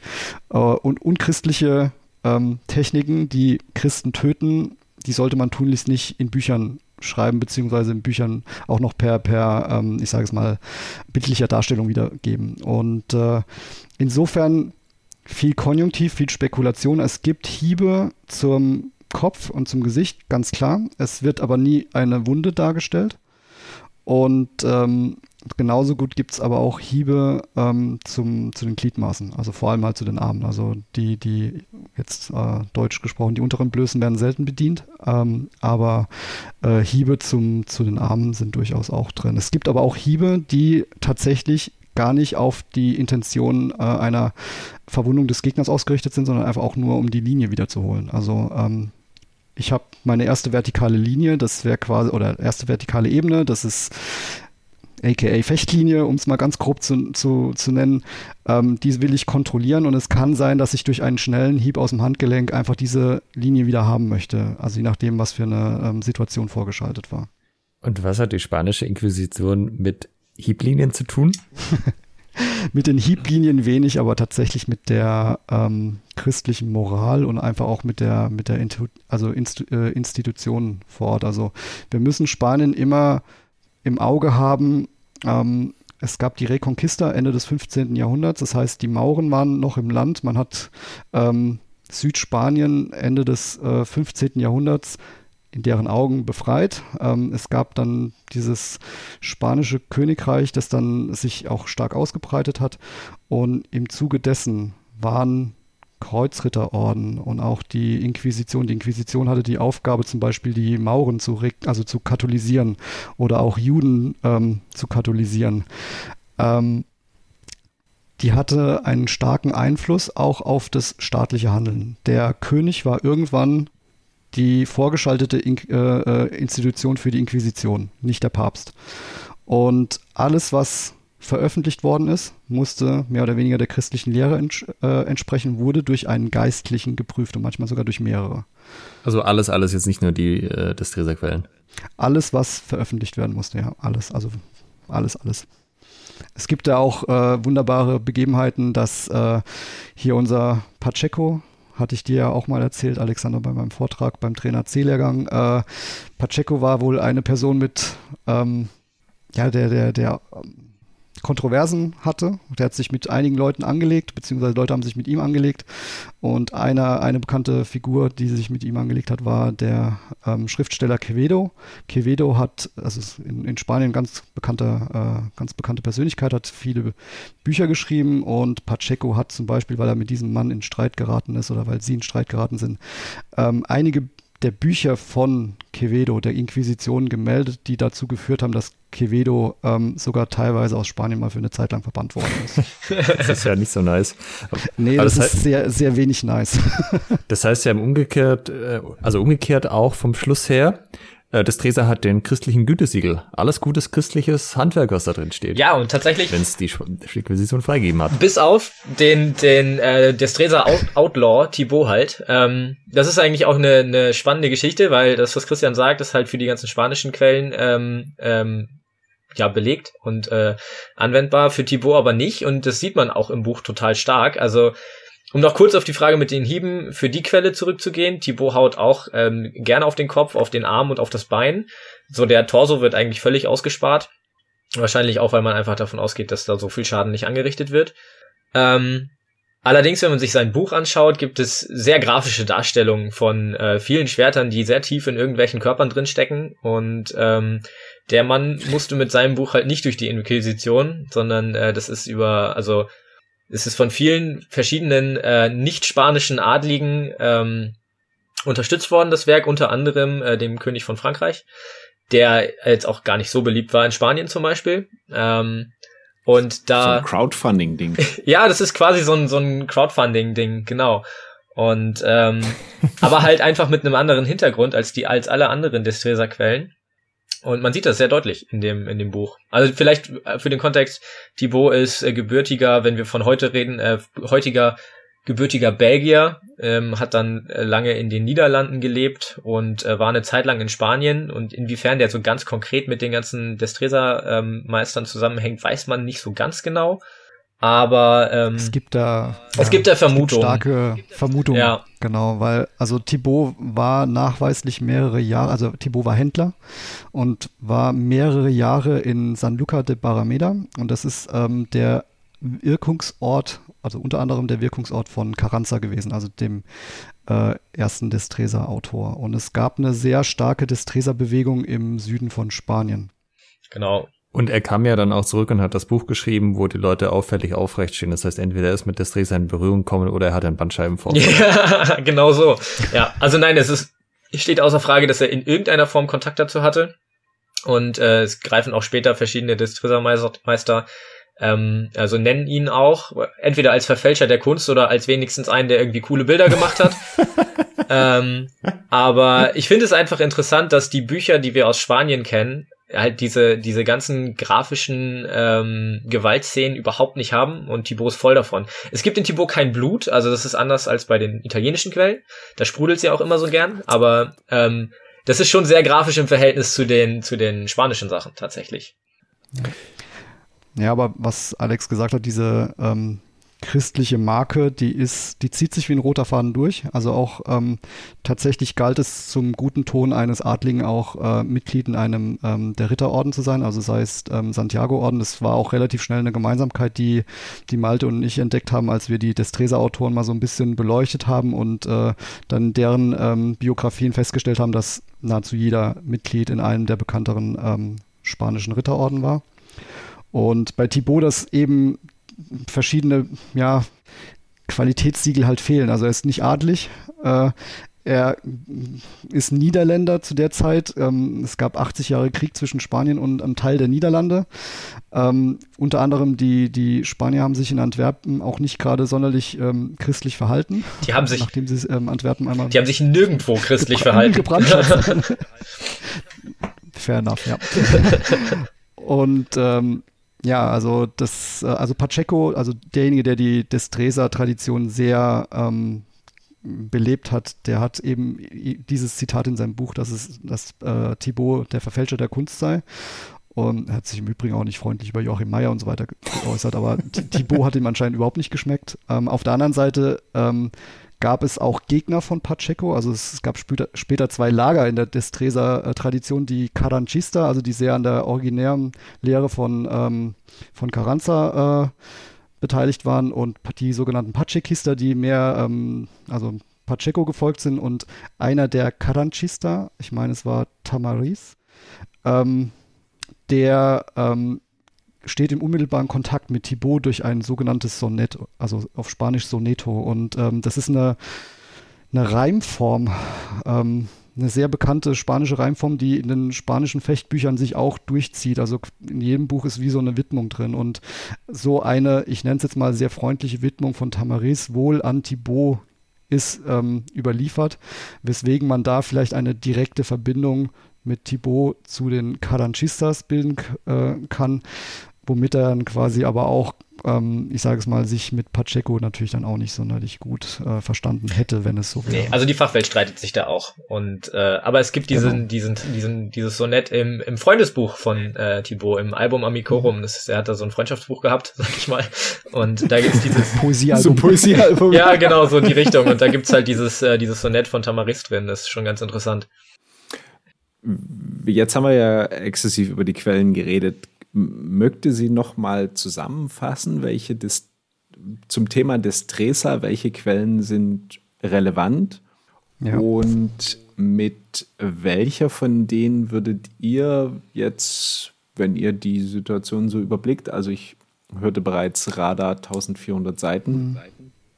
ähm, frag mich, äh, ja, oder frag uns in vier, fünf Jahren nochmal. ich denke, Thibaut welcher, ist auf jeden mit Fall. Mit welcher würde man vorzugsweise Wahl. anfangen, wenn man jetzt sagt, boah, das Dresser, also ich habe, ne, wie Alex so schön gesagt hat, ich habe, äh, kannst du es nochmal wiederholen, Alex? Mit, mit Rückenproblemen aufs äh, Schwäbisch? Ihr habt Kreuz. genau. Und wenn man sozusagen vom italienischen Rapierfechten ein bisschen wegkommen will und sagt, ich probiere jetzt mal das, äh, den New Shit, die Ware, die Ware des Treser. Ähm, es ist mit welcher würde man dann anfangen? Super schwer. Also erstmal den Überblick und dann womit fängt man an? Äh, Christian, Überblick? Ja, also Überblick, ähm, ich gehe mal ganz kurz durch. Also es fängt ja mit Carranza an, hatte ich ja gesagt, Philosophia de las Armas. Dann haben wir zwei wichtige Bücher von Pacheco, 1600 und eins, das er, meine ich, in den 1630ern geschrieben hat, aber erst 1675 veröffentlicht worden ist. Das eine war Grandezas de la Espada, das andere Nueva Ciencia, ja, die neue Wissenschaft.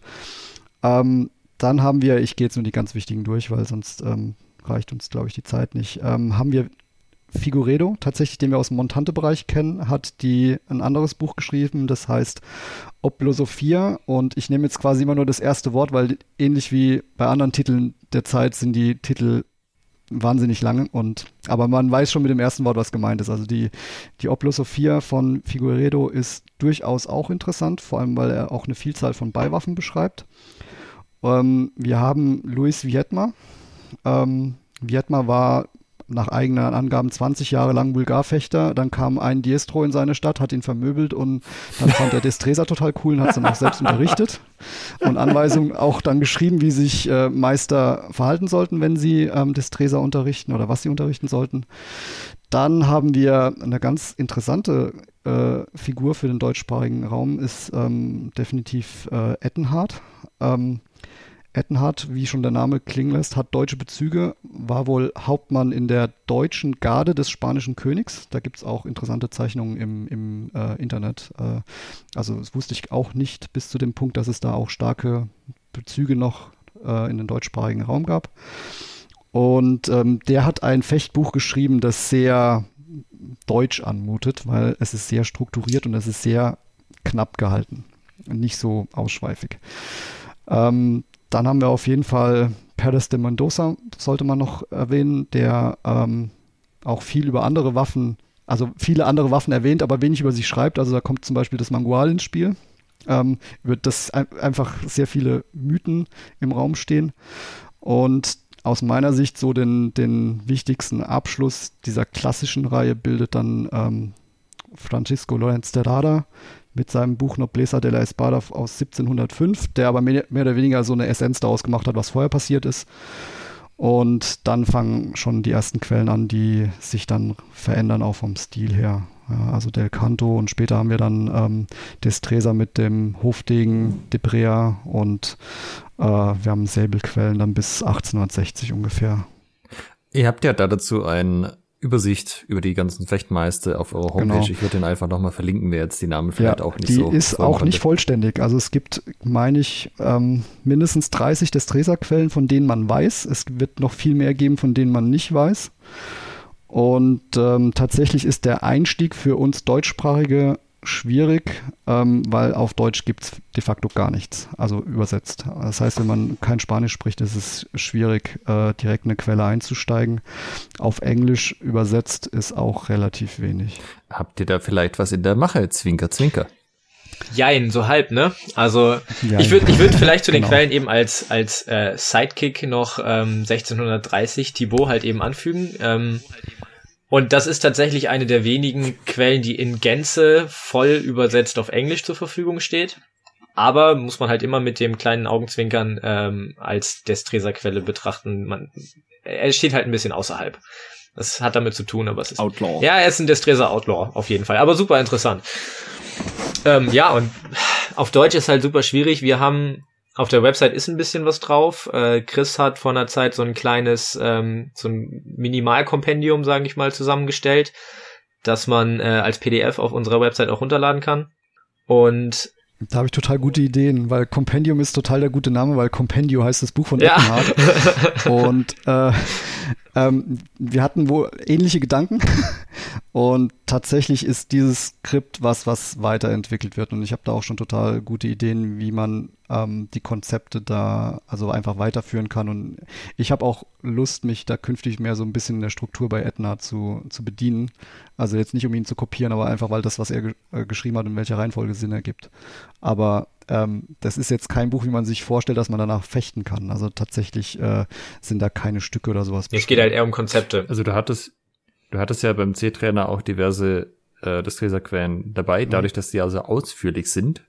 Ähm, also das macht schon erstmal ein lautes Klonks, wenn man so die die auf den einzelnen auf den Tisch fallen lässt und davon hat man dann halt mehrere. Also das, was irgendwie, ja, keine Ahnung, Lichtenauer oder so, da hast du dann sieben verschiedene Waffen auf die Hälfte der Blätter, wenn es reicht, wahrscheinlich eher weniger, und da halt irgendwie ein System, was tausend Seiten hat. Das ist äh, ein bisschen was zu lesen so. Also tatsächlich die, das Original, was ich jetzt, ich meine, gut, das kann ich nicht mithalten mit den Dimensionen von Thibaut. Ja. Aber die, das, das, das Buch, was ich ähm, jetzt ähm, am Freitag in der Hand hatte, ähm, Nobleza de la Espada, hat mich überrascht. Es sind zwei Bücher tatsächlich, also zwei physische Bücher. Das erste Buch umfasst ähm, zwei gesonderte Bücher und das dritte dann halt das eigentlich interessante Buch, in dem ähm, Übungen beschrieben sind. Und äh, ja, das ist, das ist, das ist ein Riesenwälzer. Also es ist größer ein bisschen als DIN A4-Format, aber damit äh, kann man auch sich gut verteidigen. Ähm, es ist äh, schon auch ordentlich schwer.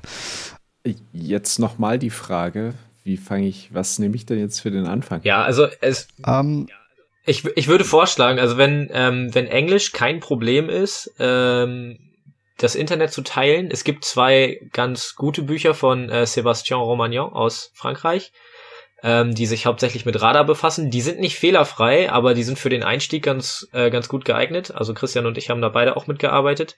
Ähm, dann gibt es noch das From Page to Practice von Puck und Mary Curtis. Das ist von 2009 und relativ ähm, es ist, das sind nicht so viele Seiten, das sind glaube ich irgendwie 80, 80, 90 Seiten sowas. Ist für den Einstieg auch echt ganz gut geeignet und äh, auch nicht teuer. Und ähm, ja, ansonsten für den deutschsprachigen Raum wird's dann eng. ja. Also es gibt eine Übersetzung, also noch eine englische Teilübersetzung, die jetzt relativ weit fortgeschritten ist für Radars drittes Buch, also das aus unserer Sicht tatsächlich wichtigere Buch. Ähm, Habe ich in meinem Skript oder haben wir, glaube ich, auch irgendwo verlinkt. Ähm, das kann man, da kann man den aktuellen Bearbeitungsstand äh, kostenlos als PDF runterladen. Das ist total hilfreich, ähm, um damit quasi parallel mit Sebastians Büchern zu arbeiten. Also ähm, das ist, also ich arbeite tatsächlich mit Sebastians Bücher und dieser Übersetzung schwerpunktmäßig. Ähm, aber es gibt zum Beispiel auch die Übersetzung von Vietmas Buch.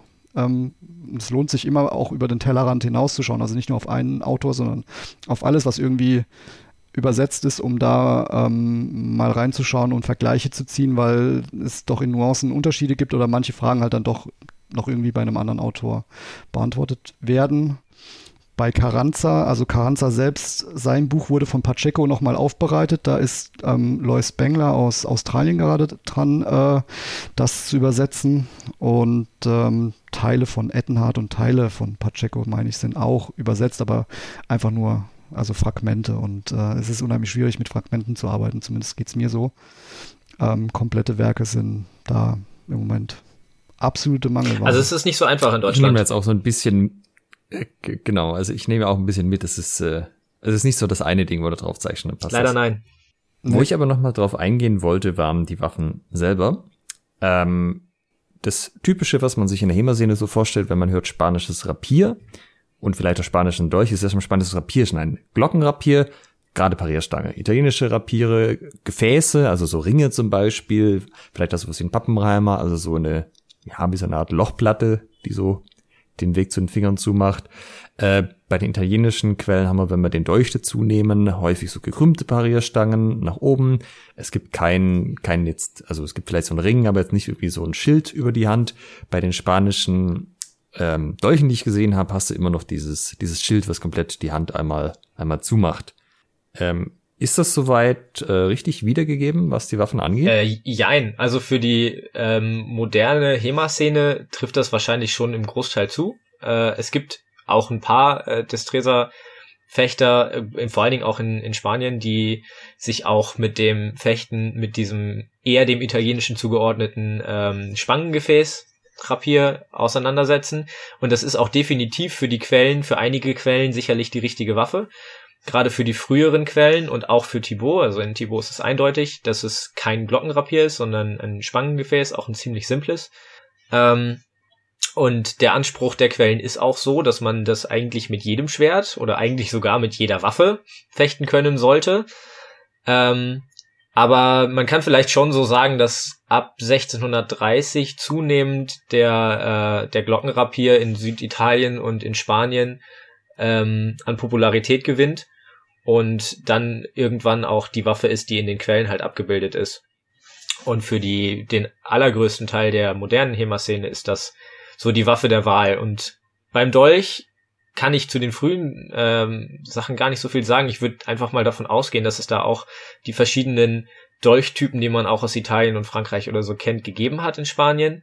Ähm, mit der Zeit kommt dann da aber dieser, dieser sogenannte Segeldolch also das, was wir in, in Deutschland so Segeldolch nennen, äh, auf, wo man so einen ja, so einen verbreiterten, sehr stark verbreiterten Faustbügel hat, der quasi in Segelform oder Muschelform ausgestaltet ist, der die halt die ganze Hand fast umschließt.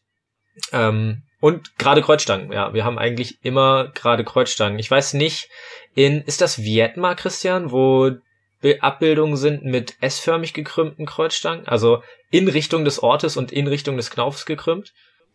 Ich bin mir nicht ganz sicher. Es gibt da viele Abbildungen, ähm, wo er Techniken beschreibt, wo du einfach nur die zwei Schwerter siehst. Und ich meine, wenn ich mich richtig erinnere, dass die Kreuzstangen nicht ganz gerade nee, sind. Nee, das ist in Pacheco ist auch. Aber ja schon in Pacheco gibt's das auch. Also es sind verschiedene Rapiere. Pacheco das ist aber ja ähnliche Darstellung, ja. Es ist aber ja schon auffällig, wenn man drüber nachdenken muss, ob das vorkommt, weil Rapiere haben ja ähm, die echten eine sehr große Bandbreite, auch in den Quellen, in den italienischen sehr viel unterschiedlich abgebildet. Wenn man dann schon überlegen muss, wo das denn war, wo man was gesehen hat, was keine gerade Parierstange hatte, dann scheint das ja schon eher die Ausnahme Ist eher die Ausnahme, ja. Ja, und ich denke, ab 1650 ungefähr wird dann auch der Kapiltrapier oder der Glockenrapier als dominante Waffe dargestellt. Ja, auf jeden Fall. Wie, wie lang und wie schwer waren die jetzt so ungefähr? Das ist auch äh, ja eine interessante Frage. In, wenn wir für Spanien von Spanien selbst sprechen, dann haben wir ähm, ab 1566 äh, eine ziemlich eindeutige Gesetzgebung von ähm, König Philipp II. erlassen damals, äh, der beschreibt, dass die äh, Klinge des Schwertes äh, fünf Viertel einer Vara, das ist eine spanische Maßeinheit, äh, nicht überschreiten darf. Fünf Viertel einer Vara entsprechen ungefähr 104 Zentimetern. Ähm, natürlich ist es auch in Spanien damals so, dass die, die Vara von Ort zu Ort so ein bisschen unterschiedlich lang ist. Ähm, wir sprechen hier, wenn ich es noch richtig im Kopf habe, von der kastilischen Vara. Ähm, und das ist so der Standard, der auch heutzutage in der, in der HEMA-Szene so angewandt wird. Also ein spanischer Glockenrapier hat in der Regel 104 Zentimeter Klingenlänge, so über den Daumen. Und äh, die Kreuzstangen bewegen sich so im Rahmen von 28 bis 30 Zentimeter, so circa. 27,5 gibt Radar, glaube ich, an. Ähm, bei Thibaut ist es halt wieder so ein bisschen anders. Der ist da nicht auf die Gesetzgebung beschränkt, weil er ja in den Niederlanden lebt. Und ähm, der sagt halt, die Kreuzstange deines Rapiers sollte auf Höhe deines Bauchnabels sein, wenn du aufrecht äh, auf dem Boden stehst. Das wären für mich 114 Zentimeter. Und für Christian kommt das mit 104 wahrscheinlich sogar ganz gut hin. Ich bin der ideal spanische Mensch. Also ähm, das war die, die Bezugsgröße damals war wohl ähm, der Ide also die ideale Größe eines Mannes lag ungefähr bei einem Meter, ich sag's mal 68, 69. Da bin ich mit 1,72 gar nicht so weit weg. Deswegen sind 104 Zentimeter für mich ähm, super. Also fühlt sich auch gut an. Das haben jetzt unsere Zuschauer, äh, Zuhörer nicht gesehen. Michael hat sich auch ein Lineal geholt, um mal zu gucken, wie lang so eine Parierstange ist. Was ist dein Fazit jetzt, nachdem du es in der Hand hast? Ja, das ist ganz schön, ganz schön weird. Ich habe hier so ein 30 Zentimeter Lineal und wenn ich mir jetzt vorstelle, damit zu, zu fechten und zu agieren, also es ist ja so ein äh, permanent so ein Scheibenwischer hier vor den Augen. Ähm, es ist ein ganz schöner Gamechanger ähm, im Fechten, wenn du weißt, wo die Kreuzstange steht. Also tatsächlich die, die Kreuzstange sowohl oben als auch unten rettet mich oftmals davor, äh, getroffen Ja, die wird halt auch super. Kreuzstange regelt. Die Kreuzstange regelt, ja. Die wird auch super aktiv halt eingesetzt. Ganz bewusst und ganz aktiv, um, um Klingen zu binden und aus dem Weg zu kriegen. Und vielleicht verdeutlicht das auch von vorhin das Bild des Atacho nochmal so ein bisschen. Wenn man den Atacho mit dem Gefäß so circa auf Bauchnabelhöhe hat und dann unten nochmal so 15 Zentimeter Kreuzstange rausstechen ähm, und das Gegenüber seinen, sein Schwert aber noch auf Schulterhöhe hält, dann kann man sich vorstellen, wie viel Verdrängung da dann äh, stattfindet und dass man einen riesen Kreis machen muss, um dann unter diesem Atacho noch eine Kavatione zu machen. Und das ist dann also entsprechend ja eigentlich irgendwie auch ein riesen Tempo und dann kann man äh, da ganz gut mitarbeiten, wenn man den Atacho dann halt gut hinkriegt. Und das ja nicht nur am Rapier, sondern wenn ich einen Dolch habe, auch da. Genau. Also auch der Dolch hat ja so eine große Parierstange. Ja. Die ist, meine ich, nach Radars Quelle genauso lang wie die beim Rapier. Ja. Das heißt, äh, ich habe Kunst, also ich kann mit der mit dem Dolch mehr oder weniger identische Dinge machen, die ich mit meinem Rapier machen kann. Ja. Deswegen ist Rapier und Dolch da auch sehr lustig. Genau. Und äh, jetzt habe ich vorhin. Äh, sag ja, ruhig mich ja. Malte. Nee, okay. Ähm. Nee, ich. Los jetzt. Jetzt mache ich. Vielleicht müssen wir, vielleicht müssen wir beim Rapier noch was sagen zum Thema Griff. Jetzt macht einfach Chris. Okay, dann mache ich das. Äh, also vielleicht ist auch noch ein Charakteristikum des spanischen Rapiers, dass zumindest nach meinem Empfinden die Griffe deutlich kürzer sind ähm, als bei vergleichbaren anderen Rapieren anderer Länder. Insbesondere dadurch, dass zumindest in den späteren Destresa-Quellen beschrieben ist, dass man mit zwei Fingern ans Ricasso greift und dadurch hat man nur noch den kleinen Finger und den Ringfinger ähm, äh, am, am Griff. Und also zum Beispiel mein Lieblingsrapier hat eine, eine Grifflänge von, glaube ich, zwischen 6 und 7 Zentimetern. Also es ist nicht wirklich viel. Und ähm, man sagt halt, dass der Knauf der Waffe, der soll ungefähr in dieser Kuhle am, am Handgelenk liegen. Und äh, wenn das der Fall ist, ist die Waffe unheimlich führig. Also egal, ob man jetzt Spiralbewegungen macht, ähm, ob man Hiebe macht, ähm, es ist so, dass der Knauf halt keine Bewegung mehr ähm, verhindert oder behindert. Das ist halt eigentlich auch interessant. Also äh, ich gehe da gleich noch mal kurz drauf ein, weil ich da auch aus, äh, aus Solingen noch was zu erzählen kann. Ähm, zum Gewicht der Waffen noch eben, weil das auch die Frage war. Äh, wir reden bei einem Glockenrapier vielleicht im Durchschnitt so von irgendwas zwischen 700 und 900 Gramm, also eher Richtung unter ein Kilo. Es gibt natürlich auch Exemplare, die so ein bisschen drüber liegen und auch extreme Exemplare, die noch so ein bisschen leichter sind. Aber so um die 800 Gramm ist vielleicht ein ganz guter Richtwert. Da liegen auch unsere ähm, Hema-Rapiere von den entsprechenden Herstellern eigentlich im Moment ungefähr so, die liegen so zwischen 800 und 1000 Gramm meistens. Ähm, und das hat sich für mich auch in, in Solingen, ich habe dann Praktikum gemacht mit dem Nikolai Roman zusammen äh, und habe die Teile der Blankwaffensammlung äh, vermessen. Und die Glockenrapiere, die, da, die dort waren, die ich in die Hand nehmen, vermessen und wiegen konnte, haben das auch, äh, auch so wiedergegeben. Also wir hatten da, ähm, Gewichts waren drei Stück tatsächlich leider nur, äh, aber die Gewichte lagen irgendwo zwischen 830 und 890 Gramm. Also sehr nah beieinander und die Grifflängen sind tatsächlich da auch sehr interessant. Äh, die, die bewegen sich auch so um die siebeneinhalb Zentimeter bei den Stücken, die da liegen. Ähm, für Leute mit kleineren Händen, äh, Christian hat recht kleine Hände, so dann ist es auch gern mal eher so bei sechs, sechseinhalb Zentimeter. Ich brauche schon die siebeneinhalb, da komme ich gut mit klar. Aber sobald der Griff achteinhalb Zentimeter lang ist, ähm, verändert sich das Fechten schon extrem, weil der Knauf einfach am, am Handgelenk nervt. Dann kann ich das nicht mehr so machen. Ich, ich, ich muss da kurz was einwerfen für die Nicht-Rapierfechter. Also wer das nicht kennt, man fingert beim Rapierstange die, äh, beim man fingert beim Rapier die Parierstange. Das heißt, man legt den Finger über die Parierstange drüber. Ja, also so wie wenn ihr beim langen Schwert einfach den Zeigefinger über die Parierstange legt. Und beim spanischen Rapier eben zwei Finger. Das heißt, diese Zahlen, die jetzt gerade genannt wurden, die sind ab der Parierstange gemessen. Da habe ich sozusagen die, die Hälfte von deinen, von den Fingern vor der Parierstange, das wird nicht mitgezählt. Es geht nur noch um die Finger, die hinter der Parierstange sind. Genau. Bloß, falls sich da jemand wundert, wie ich denn die Hand da irgendwie. Genau, und der Knauf ist auch exkludiert. Also es ist wirklich nur die Länge der Hilze des Griffes selbst. Und der Knauf kommt dann noch oben drauf. Der ist zwar nur sehr klein bei den spanischen Rapieren, aber kommt halt auch noch dran. Das wäre jetzt auch meine Frage gewesen, die du schon beantwortet hast, Malte. Äh, du hast ja quasi noch das entsprechende Insiderwissen durch dein Praktikum in Solingen. Wie viel hast du da vermessen? Was und wo kamen die her und aus welchen Zeiten waren die? Also, wir haben, wir waren einen Monat da und haben im Magazin oben, also nicht in der Ausstellung, sondern im Magazin, ähm, ich muss kurz überlegen, ich glaube, es waren 860 Stücke ungefähr vermessen die ähm, aber so, also so eine globale ähm, Verbreitung haben und auch durch die Jahrhunderte. Also wir haben äh, Militärsäbel des 19. Jahrhunderts vermessen ohne Ende, also wahnsinnig viele davon. Und ähm, bis ins Mittelalter hinein, aber auch äh, asiatische Stücke und afrikanische Stücke und eben auch äh, europäische Waffen. Ähm, das, was für, für uns vielleicht interessant ist, ist leider nur ein sehr, nur sehr, eine sehr kleine Datenmenge. Das waren drei spanische Glockenrapiere, die ähm, auch in den Inventarbüchern nachzuschlagen waren, die man äh, zuordnen konnte einigermaßen, die auch jetzt tatsächlich mittlerweile wieder in der Ausstellung hängen, habe ich neulich gesehen. Ähm, also eine relativ sichere Provenienz haben. Und ein spanischer in Anführungsstrichen spanischer Glockenrapier, der nicht so eine ganz so eine sichere Provenienz hatte und wo ich auch selber auch in, in Rücksprache mit dem Museumspersonal eher daran zweifle, dass die Gesamtwaffe original erhalten ist. Wahrscheinlich eher so ein Kompositding. Die Glocke sieht halt aus wie, ja, wie neu, aus Edelstahl und hochpoliert, so quasi. Ähm, da, da kann man schon ein bisschen dran zweifeln, ob dieses Stück wirklich historisch akkurat ist oder ob es vielleicht nur die Klinge ist.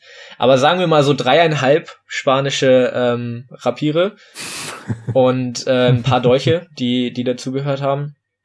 Ähm, und einige Rapiere, die man jetzt vielleicht eher so einem italienischen Typus zuordnen würde. Das waren vielleicht so über den Daumen irgendwie zehn, vielleicht 15 Stück wo aber auch teilweise sehr, sehr unsicher ist, äh, wo die herkommen genau und ob die nicht einfach mal irgendwie wild zusammengepuzzelt worden sind. Äh, das hat man halt in den letzten äh, Jahrhunderten und Jahrzehnten in Museen ganz gerne gemacht, dass man mal äh, Schwertklingen, Knäufe und Kreuzstangen oder so lustig zusammengepuzzelt und auseinandergerissen hat. In Solingen ist das ganz gut nachgehalten zu den Stücken, wo man es weiß. Aber ähm, ja, sagen wir mal, ich habe vielleicht insgesamt zwischen 15 und, und 25 Rapiere vermessen, die man irgendwie grob in diese Richtung packen kann, so dass man da eine gewisse Authentiz Authentizität hinter äh, vermuten mag. Cool. Hast du ja auch mal in die Hand genommen, so ein bisschen in der Luft führen die sich gut? Äh, jein, also äh, schon ein klein wenig, aber mit sehr viel Vorsicht und Kontrolle. Also ähm, man ist natürlich sehr versucht, die ganze Zeit äh, lustig fechtend durch die Gegend zu laufen und, und die Dinger halt wirklich mal auch in Geschwindigkeit und Intention auszuprobieren. Aber ähm, nee, da konnten wir uns, konnten und mussten wir uns leider ein wenig zusammenreißen. Aber es ist ganz interessant, die, die spanischen Rapiere, die wir da hatten, führen sich doch deutlich anders als das, was man vielleicht eher so einem italienischen Typus zuordnen möchte. Auch wenn da die Brandbreite natürlich auch riesig ist. So, die, die drei spanischen waren sehr nah beieinander und alle anderen waren durchaus sehr unterschiedlich, aber keins war, war wie die spanischen. Die waren in der Regel etwas schwerer und die ganzen Drehpunkte lagen anders. Knäufe sind äh, größer und in der Tendenz vielleicht auch schwerer. Ich hatte halt einfach das Gefühl, und das muss man jetzt alles sehr, echt total mit Vorsicht genießen, weil die Datenmenge ist nicht groß und die, die Herkunft der Waffen ist nicht klar überall. Aber wenn man eine, eine Schlussfolgerung ziehen möchte, hatte ich den Eindruck, dass die spanischen Rapiere sich halt so verhalten, wie sie in den Fechtbüchern, also die machen die Techniken mit, die in den Fechtbüchern beschrieben werden, ohne dass man irgendwie das Gefühl hat, dass, dass sich die Waffe dagegen sperrt, dass das nicht geht, dass man die irgendwie zwingen muss oder so. Das fühlt sich sehr natürlich an. Und ähm, mit den eher italienischen äh, Rapieren fühlt sich das überhaupt nicht so an. Die Griffe sind zu lang, also ich kann die Bewegung teilweise tatsächlich einfach gar nicht machen. Und ähm, das Gewicht und die Verteilung der Drehpunkte liegt auch so, dass ich halt das Gefühl hatte, die, dass sie viel eher diesem in den italienischen Fechtbüchern beschriebenen Stil entsprechen, wo man schnelle kleine Kavationen macht und sich äh, sehr stark auf seine seine gute Biomechanik in der in der Position verlässt und ähm, vielleicht auch eher einen verhältnismäßig langsamen Stil mit verhältnismäßig wenig Bewegung ficht. Das ist jetzt also auch mit Vorsicht zu genießen, aber die fühlten sich halt eher danach an, was ich in den italienischen Büchern lese. Mit ganz viel Grain of Salt. Wer jetzt sagt, Klingenmuseum, Klingenmuseum Solingen, habe ich das nicht irgendwo hier schon mal im Podcast gehört? Wir hatten den äh, damals noch nicht, aber inzwischen schon Direktor des Klingenmuseums da, nämlich den Sixt Wetzler. Ja, mit dem hattest du wahrscheinlich auch Kontakt, oder? Ja, hatte ich. Also ich kenne Six schon seit ein paar Jahren. Äh, ich habe damals, glaube ich, auf dem Schwertfestival in Solingen da, was die ausgerichtet haben, äh, kennengelernt. Und ähm, tatsächlich war eure Podcast-Folge mein Aufhänger dafür, mich bei Six zu melden, weil ich dachte, hey, du hast dich ja auch lange nicht mehr beim Six gemeldet. Und ich hatte irgendwie auch total Lust, mal äh, aus dem Arbeitstrott rauszukommen und ein Museumspraktikum und so zu machen. Und ich hatte mich in Berlin und in Wien beworben und so, und die haben mich aber, die haben halt nicht geantwortet. Ja, dann habe ich euren Podcast gehört, habe dem Six geschrieben, der hat mir am gleichen Abend noch zurückgeschrieben, meinte so, hey, ja klar, da können wir auf jeden Fall was machen. Und ja, am nächsten Tag oder weiß ich nicht, ein paar Tage später oder so haben wir telefoniert und dann meinte hey, du kennst doch den Nikolai aus Münster. Ich so, ja, ist ein guter Kumpel von mir. Habt ihr nicht Bock, zusammen einen Monat äh, bei uns die Blankwaffensammlung oben im Magazin zu vermessen? Und dann war ich so, ja, schon. Ich spreche mal mit meinem Chef, aber bestimmt. Ja, genau. Und dann haben wir das gemacht. Das ist ja ein bisschen, wenn du so den Rubbel losholst und dann den Hauptpreis ziehst. So. Ja, genau. Blankwaffen, oh, ich weiß nicht, da muss ich mal ein bisschen drüber nachdenken, ob ich das will. ja, es war ein total cooler Zufall. So, das ähm, war war ein bisschen Glück. Schwertgeflüster induzierter Zufall. Schwertgeflüster induzierter Zufall, genau. Ihr seid schuld. Ja. Ähm, wenn wir jetzt die Waffen hatten, welche würdet ihr denn als Trainingswaffe empfehlen? Also von, von welchem, na, ich habe jetzt äh, mich für irgendwie durchgerungen, mir so eine 1400 Seiten Quelle zu besorgen und Spanisch zu lernen, um die zu verstehen. Und ich will das jetzt sozusagen wirklich. Und jetzt fehlt mir noch eine, ähm, noch eine passende Waffe dazu. Jetzt kann ich natürlich äh, ins Klingenmuseum nach Solingen gehen, dort ein Praktikum machen und hoffen, dass äh, Six mich nicht verprügelt, wenn ich da auf dem, auf dem Fechtboden hier die, die Waffen ausprobiere.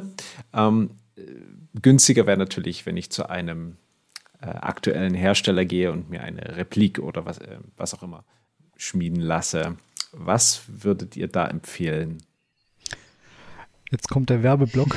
ähm, also, wer mich ein bisschen kennt, weiß, dass ich einiges ausprobiert habe und ähm, eine, so, so ein paar Rapiere auch ähm, besitze. Ich würde vorbehaltlos im Moment äh, Iad Martinez aus äh, Sevilla ähm, empfehlen. Der hat eine Firma, die nennt sich Destresenia. Ähm, man hat eine sogenannte Einstiegslinie, die nennt sich Munition-Linie. Also er versucht diese Rapiere, wenn er jetzt nicht gerade unter äh, Stahlknappheit leidet aufgrund der äh, Corona-Pandemie beziehungsweise jetzt der Ukraine-Krise, ähm, hat er die Rapiere in der Regel vorrätig und ähm, man kann bei ihm bestellen. Ähm, man bekommt einen Top-Service und wenn er sagt, er schickt die Rapiere nächste Woche los, dann schickt er sie auch tatsächlich nächste Woche los. Ähm, also ähm, erstens, die Rapiere sind sehr gut geeignet, um zum Beispiel nach Radar oder auch Etnard, was auch immer, zu fechten. Ähm, man kriegt, wenn irgendwas kaputt, kaputt ist, ähm, Ersatzteile. Die Klingen haben zwei Jahre Garantie. Wenn mir ist schon, also nicht mir, aber einem, einem Schüler von mir ist eine, eine äh, Klinge gebrochen. Die wurde anstandslos ersetzt, ähm, sogar ohne Versandkosten. Und ähm, ja, also das ist meine absolute Top-Empfehlung. Ich habe, wie gesagt, viel anderes ausprobiert und einfach Qualität und Service sind da so gut. Ähm, dass man ihn einfach da vorbehaltlos empfehlen kann. Und was halt natürlich ganz wichtig ist, er selbst ist Fechter. Er ficht schon lange Destresa. Er hat ähm, auch schon viele Originale in der Hand gehabt und vermessen. Er weiß einfach, ähm, was er tut und was diese ähm, Waffe leisten muss. Und über die Einsteigerlinie hat er natürlich auch eine, eine Custom-Linie. Ähm, da sind natürlich die Wartezeiten ähm, ganz anders ausgestaltet. Also können auch mal zwei Jahre sein. Was kostet der Spaß? Also ähm, kosten so um die, ich meine 280 Euro, wenn ich äh, wenn ich es recht im, ah ja. in Erinnerung okay. habe für für einen Rapier. Ähm, die Versandkosten aus Spanien sind relativ günstig, also ich liege meistens so bei dadurch, dass es nicht immer nur ein Rapier ist und vielleicht noch ein Dolch dazu, bei roundabout 20 Euro. Und ähm, selbst wenn man mehrere Rapiere bestellt, also wir haben auch schon mal, Malte ja auch, schon mal mehrere Rapiere bestellt und die, die Versandkosten sind auch ähm, total im Rahmen. Ja, cool. Sehr schön. Den Link packen wir in die Show Notes. Das ist ja auch äh, preislich vorbehaltlos zu empfehlen. Also komplizierteres, also kompliziertes Rapier, da 280 ja. Euro. Genau. Man, man okay. sollte halt wissen, was man mit der Waffe machen möchte. Also das ist immer so der Disclaimer, den ich dazu gebe. Ähm, wenn man sich wirklich mit dem Rapier, ähm, ich sage es mal so, sortfischenmäßig prügeln will, dann wird die Waffe nicht lange halten. Ähm, weil insbesondere ein feines Detail ist, es gibt Waffen anderer Hersteller, wo Kreuzstange und Kapp miteinander verschweißt sind, also die sehr viel solider gearbeitet sind und auch, ähm, ich sage es mal, Gewalteinwirkungen in gewissem Grade auch standhalten. Ähm, das ist bei den Waffen nicht unbedingt so. Also wenn man sehr also hochintensiv ähm, damit arbeitet, dann kommt schon öfter vor, dass man dann sich vielleicht einen neuen Cup äh, oder vielleicht auch mal eine neue Kreuzstange zulegen muss. Da ist ein Punkt, wo ich gerne einhaken würde, der mir schon die ganze Zeit auf, äh, auf dem Herzen brennt. Wir haben jetzt die ganze Zeit von Single-Rapier geredet. Ist es, äh, also hole ich mir ein Single-Rapier und fange damit an oder ist es Rapier und Dolch? Sollte ich gleich beides machen? Du hast, glaube ich, irgendwann mal erzählt, das, äh, das Razer wäre schon eher so auf Single-Rapier ja. fokussiert als auf Rapier. Ja, ist es auch, also definitiv. Also definitiv. Also die, ich würde auf jeden Fall sagen, es ergibt total viel Sinn, einfach mit dem Rapier allein anzufangen. Also mit dem Rapier und Dolch zu fechten macht irre viel Spaß und ich kann äh, den, den Wunsch, das zu machen, total verstehen. Ähm, aber ins Destresa-Studium einzusteigen, macht total viel Sinn, wenn man halt das erstmal mit dem Rapier alleine macht. Und die Meister sind da auch eigentlich sehr konkret und sagen so, ja, die wahre Kunst liegt aber halt im Rapier allein. Und der Dolch, ja gut, okay, das gibt's halt auch und wir schreiben vielleicht auch ein bisschen drüber. Thibaut ist super straight und sagt halt, kein Mensch auf der Welt braucht einen Dolch, es sei denn, er kann nicht fechten. Ihr habt's gehört, liebe Hörerinnen und Hörer. So, äh, ich glaube, da würden die meisten Destresa-Autoren. Ja, das ist so die, die Grundtendenz ähm, bei Indestresa vielleicht. Es gibt schon Quellen, die den Dolch behandeln und es macht halt auch echt viel Spaß. Aber man sollte wahrscheinlich mit dem Rapier alleine einsteigen. Allein auch, um das System zu begreifen, weil es darauf fußt. Ja. Also um keine Missverständnis, äh, Missverständnisse zu vermeiden. Also bei, ich meine, Texedo, Vietma, Figueredo, ähm, auch bei Radar ist der Dolch mit enthalten, aber selbst Radar hat eine etwas seltsame Einleitung, wo er schreibt, dass er jetzt nicht unbedingt scharf drauf war, jetzt ähm, dieses Kapitel über Rapier und Dolch zu ähm, schreiben, aber die Nachfrage halt irgendwie so groß war, dass er es ähm, tun möchte. Hat die Inquisition dann, sich gewünscht oder wie?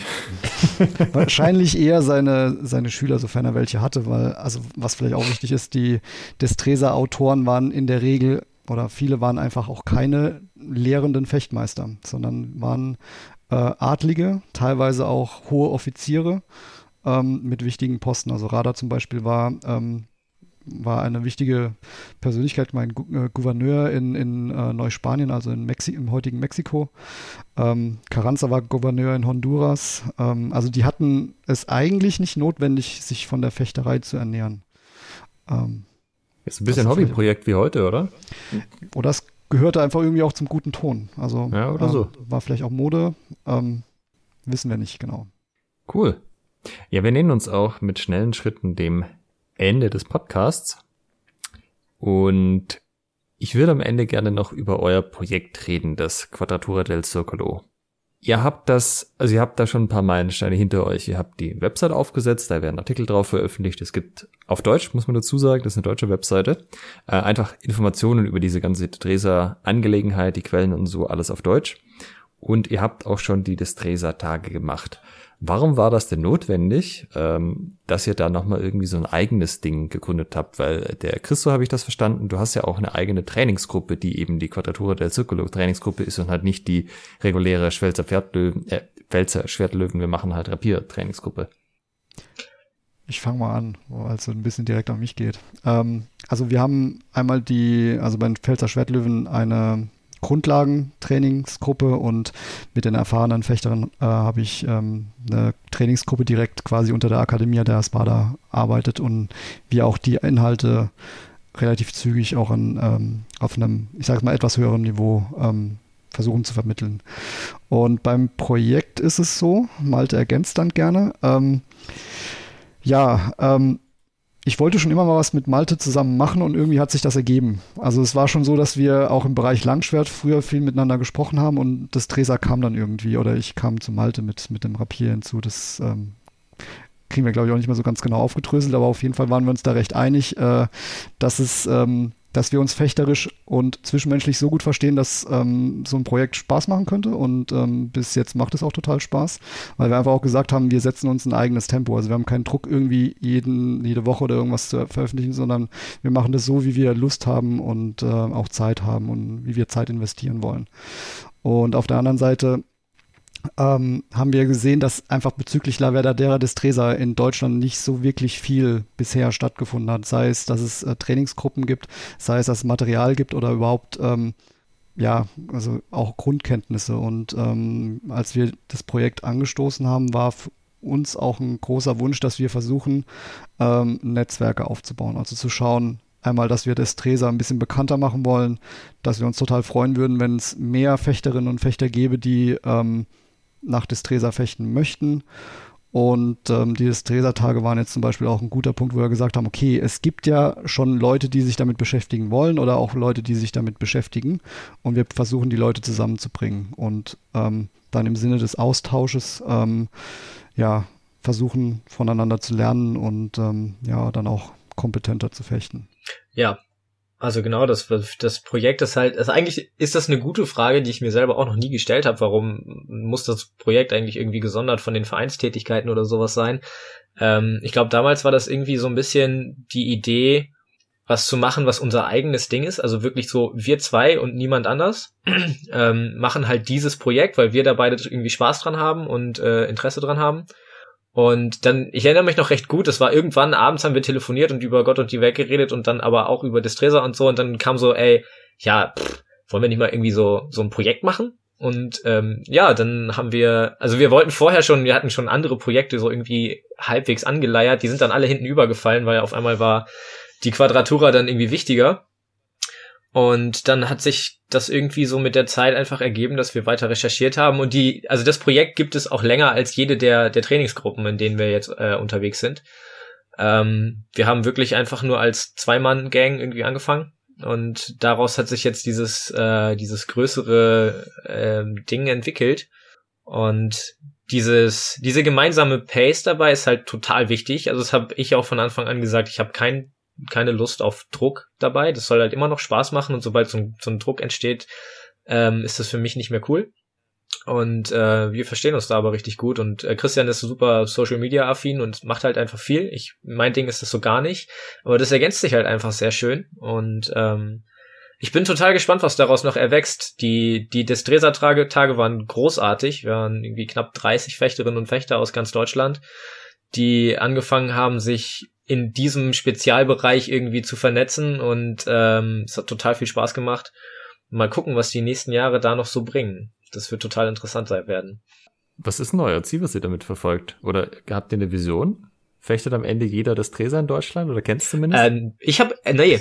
Die Welt. nee, also ich persönlich nicht. Ich habe keine Vision. Ich möchte das einfach nur machen, weil es mir Spaß macht. Und was ich bin einfach sehr interessiert daran, was daraus wird. Und es freut mich total, dass die, dass das Interesse offensichtlich irgendwie schon da ist. Ich habe tatsächlich auch keine, also ich sage es mal, konkreten Ziele. Also wir hatten so allgemeine oder haben allgemein das Ziel, deutschsprachigen Content zu ähm, ja, zu veröffentlichen oder zu produzieren, aber auch immer unter der Prämisse, dass wir das nicht als kommerzielles Projekt sehen, sondern wirklich als ein, ein Projekt für alle und free for all.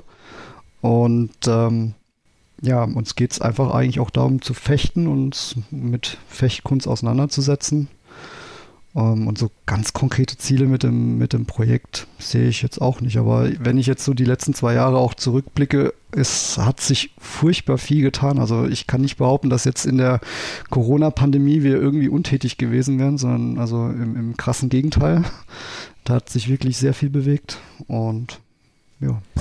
Also ich nehme das so wahr, dass da auch sehr viel Interesse dran ist, einfach an dem gemessen, wie viele jetzt auch auf Workshops eingeladen werdet. Also ich habe natürlich, ich meine, ihr wart auf den Rapiertagen aus Workshop, klar, das ist irgendwie naheliegend, aber es haben wir jetzt ja auch allein für dieses Jahr äh, mehrere deutsche Vereine gebucht für Veranstaltungen. Ihr seid zum Beispiel beim Schwabenheim im September bei uns, aber ich bin gerade auf eurer Homepage, ihr gebt ja auch in, äh, in Kassel bei den Schwertfechten Nordhessen ein Tagesseminar.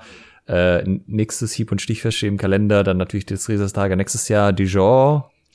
Sind, genau, Dijon sind wir nur zu Gast. Also Brügge ah, okay. und Dijon sind wir, ähm, also wir haben auch unsere Trips äh, reingeschrieben, wo wir zusammen hinfahren, also zusammen auch äh, erscheinen werden. Da sind für uns die Festschule Brügge und das HEMAG in Dijon einfach ein Thema, weil ähm, dort Spanier anwesend sind und es ist immer toll, sich mit, ähm, mit, mit Spanien jetzt auch mal, also mit Spaniern mal zu fechten. Also es war jetzt auch schon total gut, in, ähm, in Potsdam mal mit Lorenzo Braschi ähm, gefochten zu haben, der aus äh, Alberto Pomprezzis Schule kommt oder auch mit dem Kurt Schweiger, der jetzt mittlerweile bei Ochs München ist, dem wir äh, alle Daumen drücken, dass er in, in München eine, eine, Trainingsgruppe aufbauen kann. Und genau, insofern sind für uns internationale Events auch eine Möglichkeit, ähm, einfach mit den spanischen Fechtern in Kontakt zu treten. Nicht nur virtuell. Wie, wie geht's euch denn jetzt mit dem Interesse? Weil ihr habt ja beide vorher langes Schwert gemacht. Ich würde mal vermuten, da war der Andrang mit, wollte bei uns ein Seminar geben, nicht ganz so groß oder ein Workshop. Äh, nee, also das, das Interesse also mich freut es sehr und ähm, wir machen das auch, also ich denke, da spreche ich für uns beide, also wir machen das total gerne. Immer unter der Prämisse, dass wir ja eigentlich, wenn man das mal so sehen möchte, de facto irgendwie auch Destresa Einsteiger sind. Ähm, wir sind halt vielleicht jetzt einfach nur gerade, weil wir irgendwie medial präsent sind und ähm, wir sind vielleicht in Deutschland diejenigen, die mit unter anderem äh, am, am meisten Erfahrung haben oder vielleicht am ehesten ins Auge stechen als Leute, die man mal fragen kann, ob man, äh, ob man uns irgendwie mal kriegen kann für so ein Wochenendseminar oder so. Ähm, aber also ich möchte das mit sehr viel Demut äh, betreiben, das Ganze. Es freut mich sehr, aber äh, ja, und du hast vollkommen recht. Im, im Langschwert, klar, also ich meine, es gibt super viele Langschwertfechter und super gute Langschwerttrainer und äh, da würde ich mich auch gar nicht in irgendeiner Form auf ein Niveau, was weiß ich, mit Martin Fabian, Arthur Farmer oder was weiß ich wem äh, stellen wollen. Und der, genau, aufdrängen wollen wir uns auch nicht. Also es ist tatsächlich so, dass Malte und ich, also ich, ich spreche jetzt mal für Malte auch, ähm, dass wir uns total ähm, Trainings, also auf Trainingsbesuche stehen, also auch total kleine Formate, also irgendwie Vereine kennenlernen, Leute kennenlernen auf, ähm, ich sage es mal, äh, in, in engerem Rahmen. Das ist eigentlich so auch total unser Ding. Genau. So klassisches Dojo Story. ja, genau so, aber halt mit ganz viel Demut. Eher eingeladen oder besuchen, ja, genau. Also ich sehe das auch, wenn ich, das gehört, denke ich, aber einfach auch zum guten Ton dazu. Also einmal wissen, äh, wie viel Erfahrung hat man, sich versuchen einzuordnen. Und ähm, also auch wenn ich jetzt bei einem anderen Verein trainiere ähm, oder bei einer anderen Fechtschule, dann gelten die dortigen Regeln und ich dränge mich nicht auf. Also das, das gehört einfach dazu, dass man sich da auch in, in gewisser Weise zurücknehmen kann. Und wenn sich Leute interessiert zeigen in dem, was man ähm, macht, dann, ähm, dann ist genau. es okay. Also der Hype-Train rollt, willst ja, du damit es, also sagen? Es fühlt sich ein bisschen so an und das ist auch ein bisschen beängstigend, äh, aber auch halt total schön. Aber das, was Christian sagt, ist halt auch genauso unser, also unser Ding. Das, deswegen haben wir auch die Destresa-Tage ähm, im, im Format einer offenen Halle organisiert. Also da gab's äh, weder ein Turnier noch irgendwie zwei Stunden Workshops und schon gar keine von uns selbst. Ähm, das war alles ähm, auf freiwilliger Basis. Es haben sich Gott sei Dank vier Leute gemeldet, die gerne einen Workshop machen wollten. Und äh, den haben wir gerne dann die Bühne dafür zur Verfügung gestellt. Und ansonsten war es einfach super viel freier Austausch, freies Fechten und ähm, einfach eine gute Zeit miteinander haben. Und das ist uns, glaube ich, insgesamt, vielleicht kann man das für das gesamte Projekt festhalten, das ist uns das Wichtigste, dass, dass wir und alle, die irgendwie dranhängen, ähm, Spaß an der Sache haben und uns, und uns das irgendwie was bringt, so, dass, dass wir da, dass uns das vorwärts bringt und uns einfach eine gute Zeit äh, ermöglicht. Ja, ich bin gespannt, ob das auch dann ähm, sozusagen Wurzeln Wurzeln schlägt. Also ob das jetzt so ein einmaliges Ding ist, die laden euch ja mal ein, gucken sich's mal an und sagen, okay, war nett. Oder ob dann die Leute halt vor Ort auch sagen, Engelskiller, des Trailer, das ist es. Darauf habe ich meine Rapierkarriere gewartet. Endlich zeigt mir jemand, wie ich das mache. Ich glaube, da kann es total hilfreich sein, dass man sich an die absoluten Profis vielleicht mal wendet. Also, ähm, also da muss man Ton Pue mal äh, in den Raum werfen, aber auch ähm, Alberto Promprezzi, wenn man die Möglichkeit hat, mal da ähm, Workshops zu besuchen. Ähm, oder auch jetzt bei Dijon habe ich gesehen, äh, gibt Sebastian Romagnon einen Workshop. Also ähm, wenn man sich bei den, also die, wenn man die Möglichkeit hat, sich die Profis da mal anzuschauen, ähm, denke ich, ist das auch viel wert, auch gerade als erstes. Auf jeden Eindruck. Fall, ja. Also das kann man auch für uns sagen. Wir haben im äh, Christian, wann war das? März, April letzten Jahres angefangen, regelmäßig mit äh, Ton online zu trainieren. Also wir sind dann Mitglied der Ak Akademie der Espada geworden mit dem Projekt und ähm, trainieren seitdem jeden Montagabend mit Ton eine Stunde, anderthalb so über den Daumen online. Und das war der, der absolute Gamechanger für uns. Also vorher waren wir vielleicht halbwegs passable Fechter, aber sicherlich grottenschlecht mit dem Rapier. Und äh, Ton hat uns da schon extrem weitergeholfen und das wäre auch meine Empfehlung, wenn, wenn man tief rein will in die Materie, dann äh, wendet euch auch voll gern an die Leute, die halt das seit 20 Jahren machen.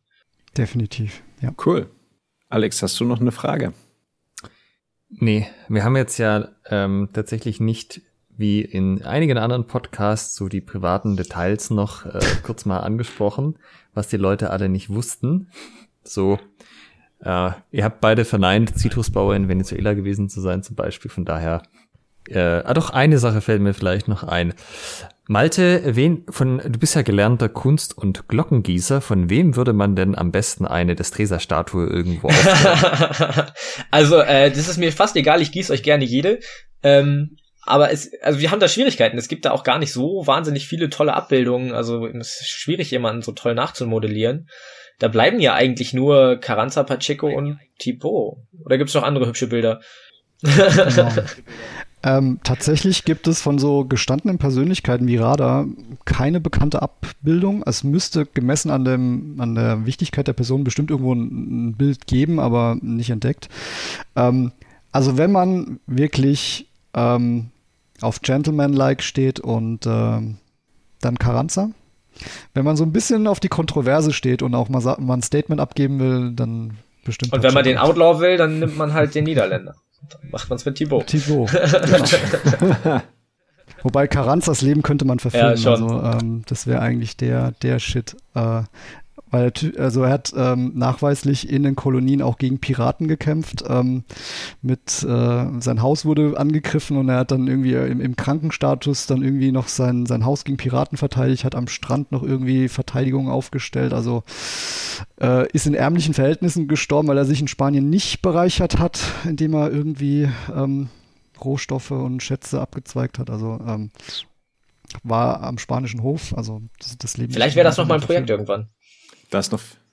Ja, wollte ich gerade sagen, da ist ja noch richtig Potenzial hier in der Geschichte. ja. Gut. Dann bleibt uns äh, nichts weiter zu sagen als vielen, vielen Dank. Das war eine äußerst unterhaltsame Folge. Ähm, jetzt über anderthalb Stunden. Äh, weit, oh Gott, wir nähern uns der zwei Stunden. Haben wir schon mal eine Zwei-Stunden-Marke geknackt, Alex? Nee, ne? Ich glaube nicht, da haben wir uns immer dann äh, ein bisschen zu sehr Aber davor gescheut. Wirklich eine der längsten Podcast-Folgen hier mit euch. Also es war ein richtig guter Flow. Ähm, auch super informativ und mir war zumindest vorher nicht in dem Maße bewusst, was die was der Streser de facto für eine Büchse der Pandora ist. Wenn man die aufmacht, ähm, dann hat man ja richtig zu tun. Ähm, also definitiv was für Liebhaber, würde ich jetzt sagen. Ähm, und mich bin, bin gespannt, wie viele jetzt nach dieser Folge sagen, ach ja, komm, das, das triggert mich so richtig, das ist eine Challenge, das ist hier nicht äh, so Larifari, das ist nichts für Dünnbrettbohrer. Ich will den, the real shit. Michael, wir können uns ja für den Schwabenhau verabreden, dass wir da beide beim Distreser Workshop mitmachen. Dann kannst du das auch mal anschauen live. ja, auf jeden Fall, Michael, das musst du jetzt mal machen. Müsste ich mir aber ein Rapier Christian hat 16, das ist kein Problem. Das, kann, ja, das ist das kleinste Problem. Ich kann wahrscheinlich den halben Workshop versorgen. Gut, okay. Wenn mein Workshop nicht gerade läuft dazu, dann gerne. Nein, nein, das richtig ein. Ach, du bist so ein lieber Podcast-Kollege. Ich ja. vermag gar nicht, ich vermag es nicht in Worte zu fassen. Hm? Also, wenn ihr das schon immer mal erleben wollt, des Tresa, dann äh, spätestens zum Schwabenhau 2022, wer dann denn stattfindet. Ähm, aber wir, wir sehen da der, vorfreudig entgegen. Der läuft, das, das findet statt. Ja. Und ähm, da könnt ihr dann Distreser fechten und sogar Alex und mir beim Distreser fechten zusehen, wie wir das probieren. In diesem Sinne, vielen, vielen Dank und liebe Hörerinnen, liebe Hörer, bis in 14 Tagen. Macht's gut. Vielen Dank, dass wir da Ciao. sein durften. Ciao. Ciao. Gerne. Tschüss. Halt bitte noch nicht weglaufen. Ihr könnt diesen Podcast nämlich noch unterstützen. Wenn es euch gefällt, dann tut uns einen Gefallen, gebt uns ein Like auf Facebook oder bei Instagram oder bewertet diesen Podcast bei iTunes und unterstützt uns auch gerne auf patreon.com slash Schwertgeflüster, Schwertgeflüster mit UE und empfehlt diesen Podcast euren Freunden und Feinden weiter.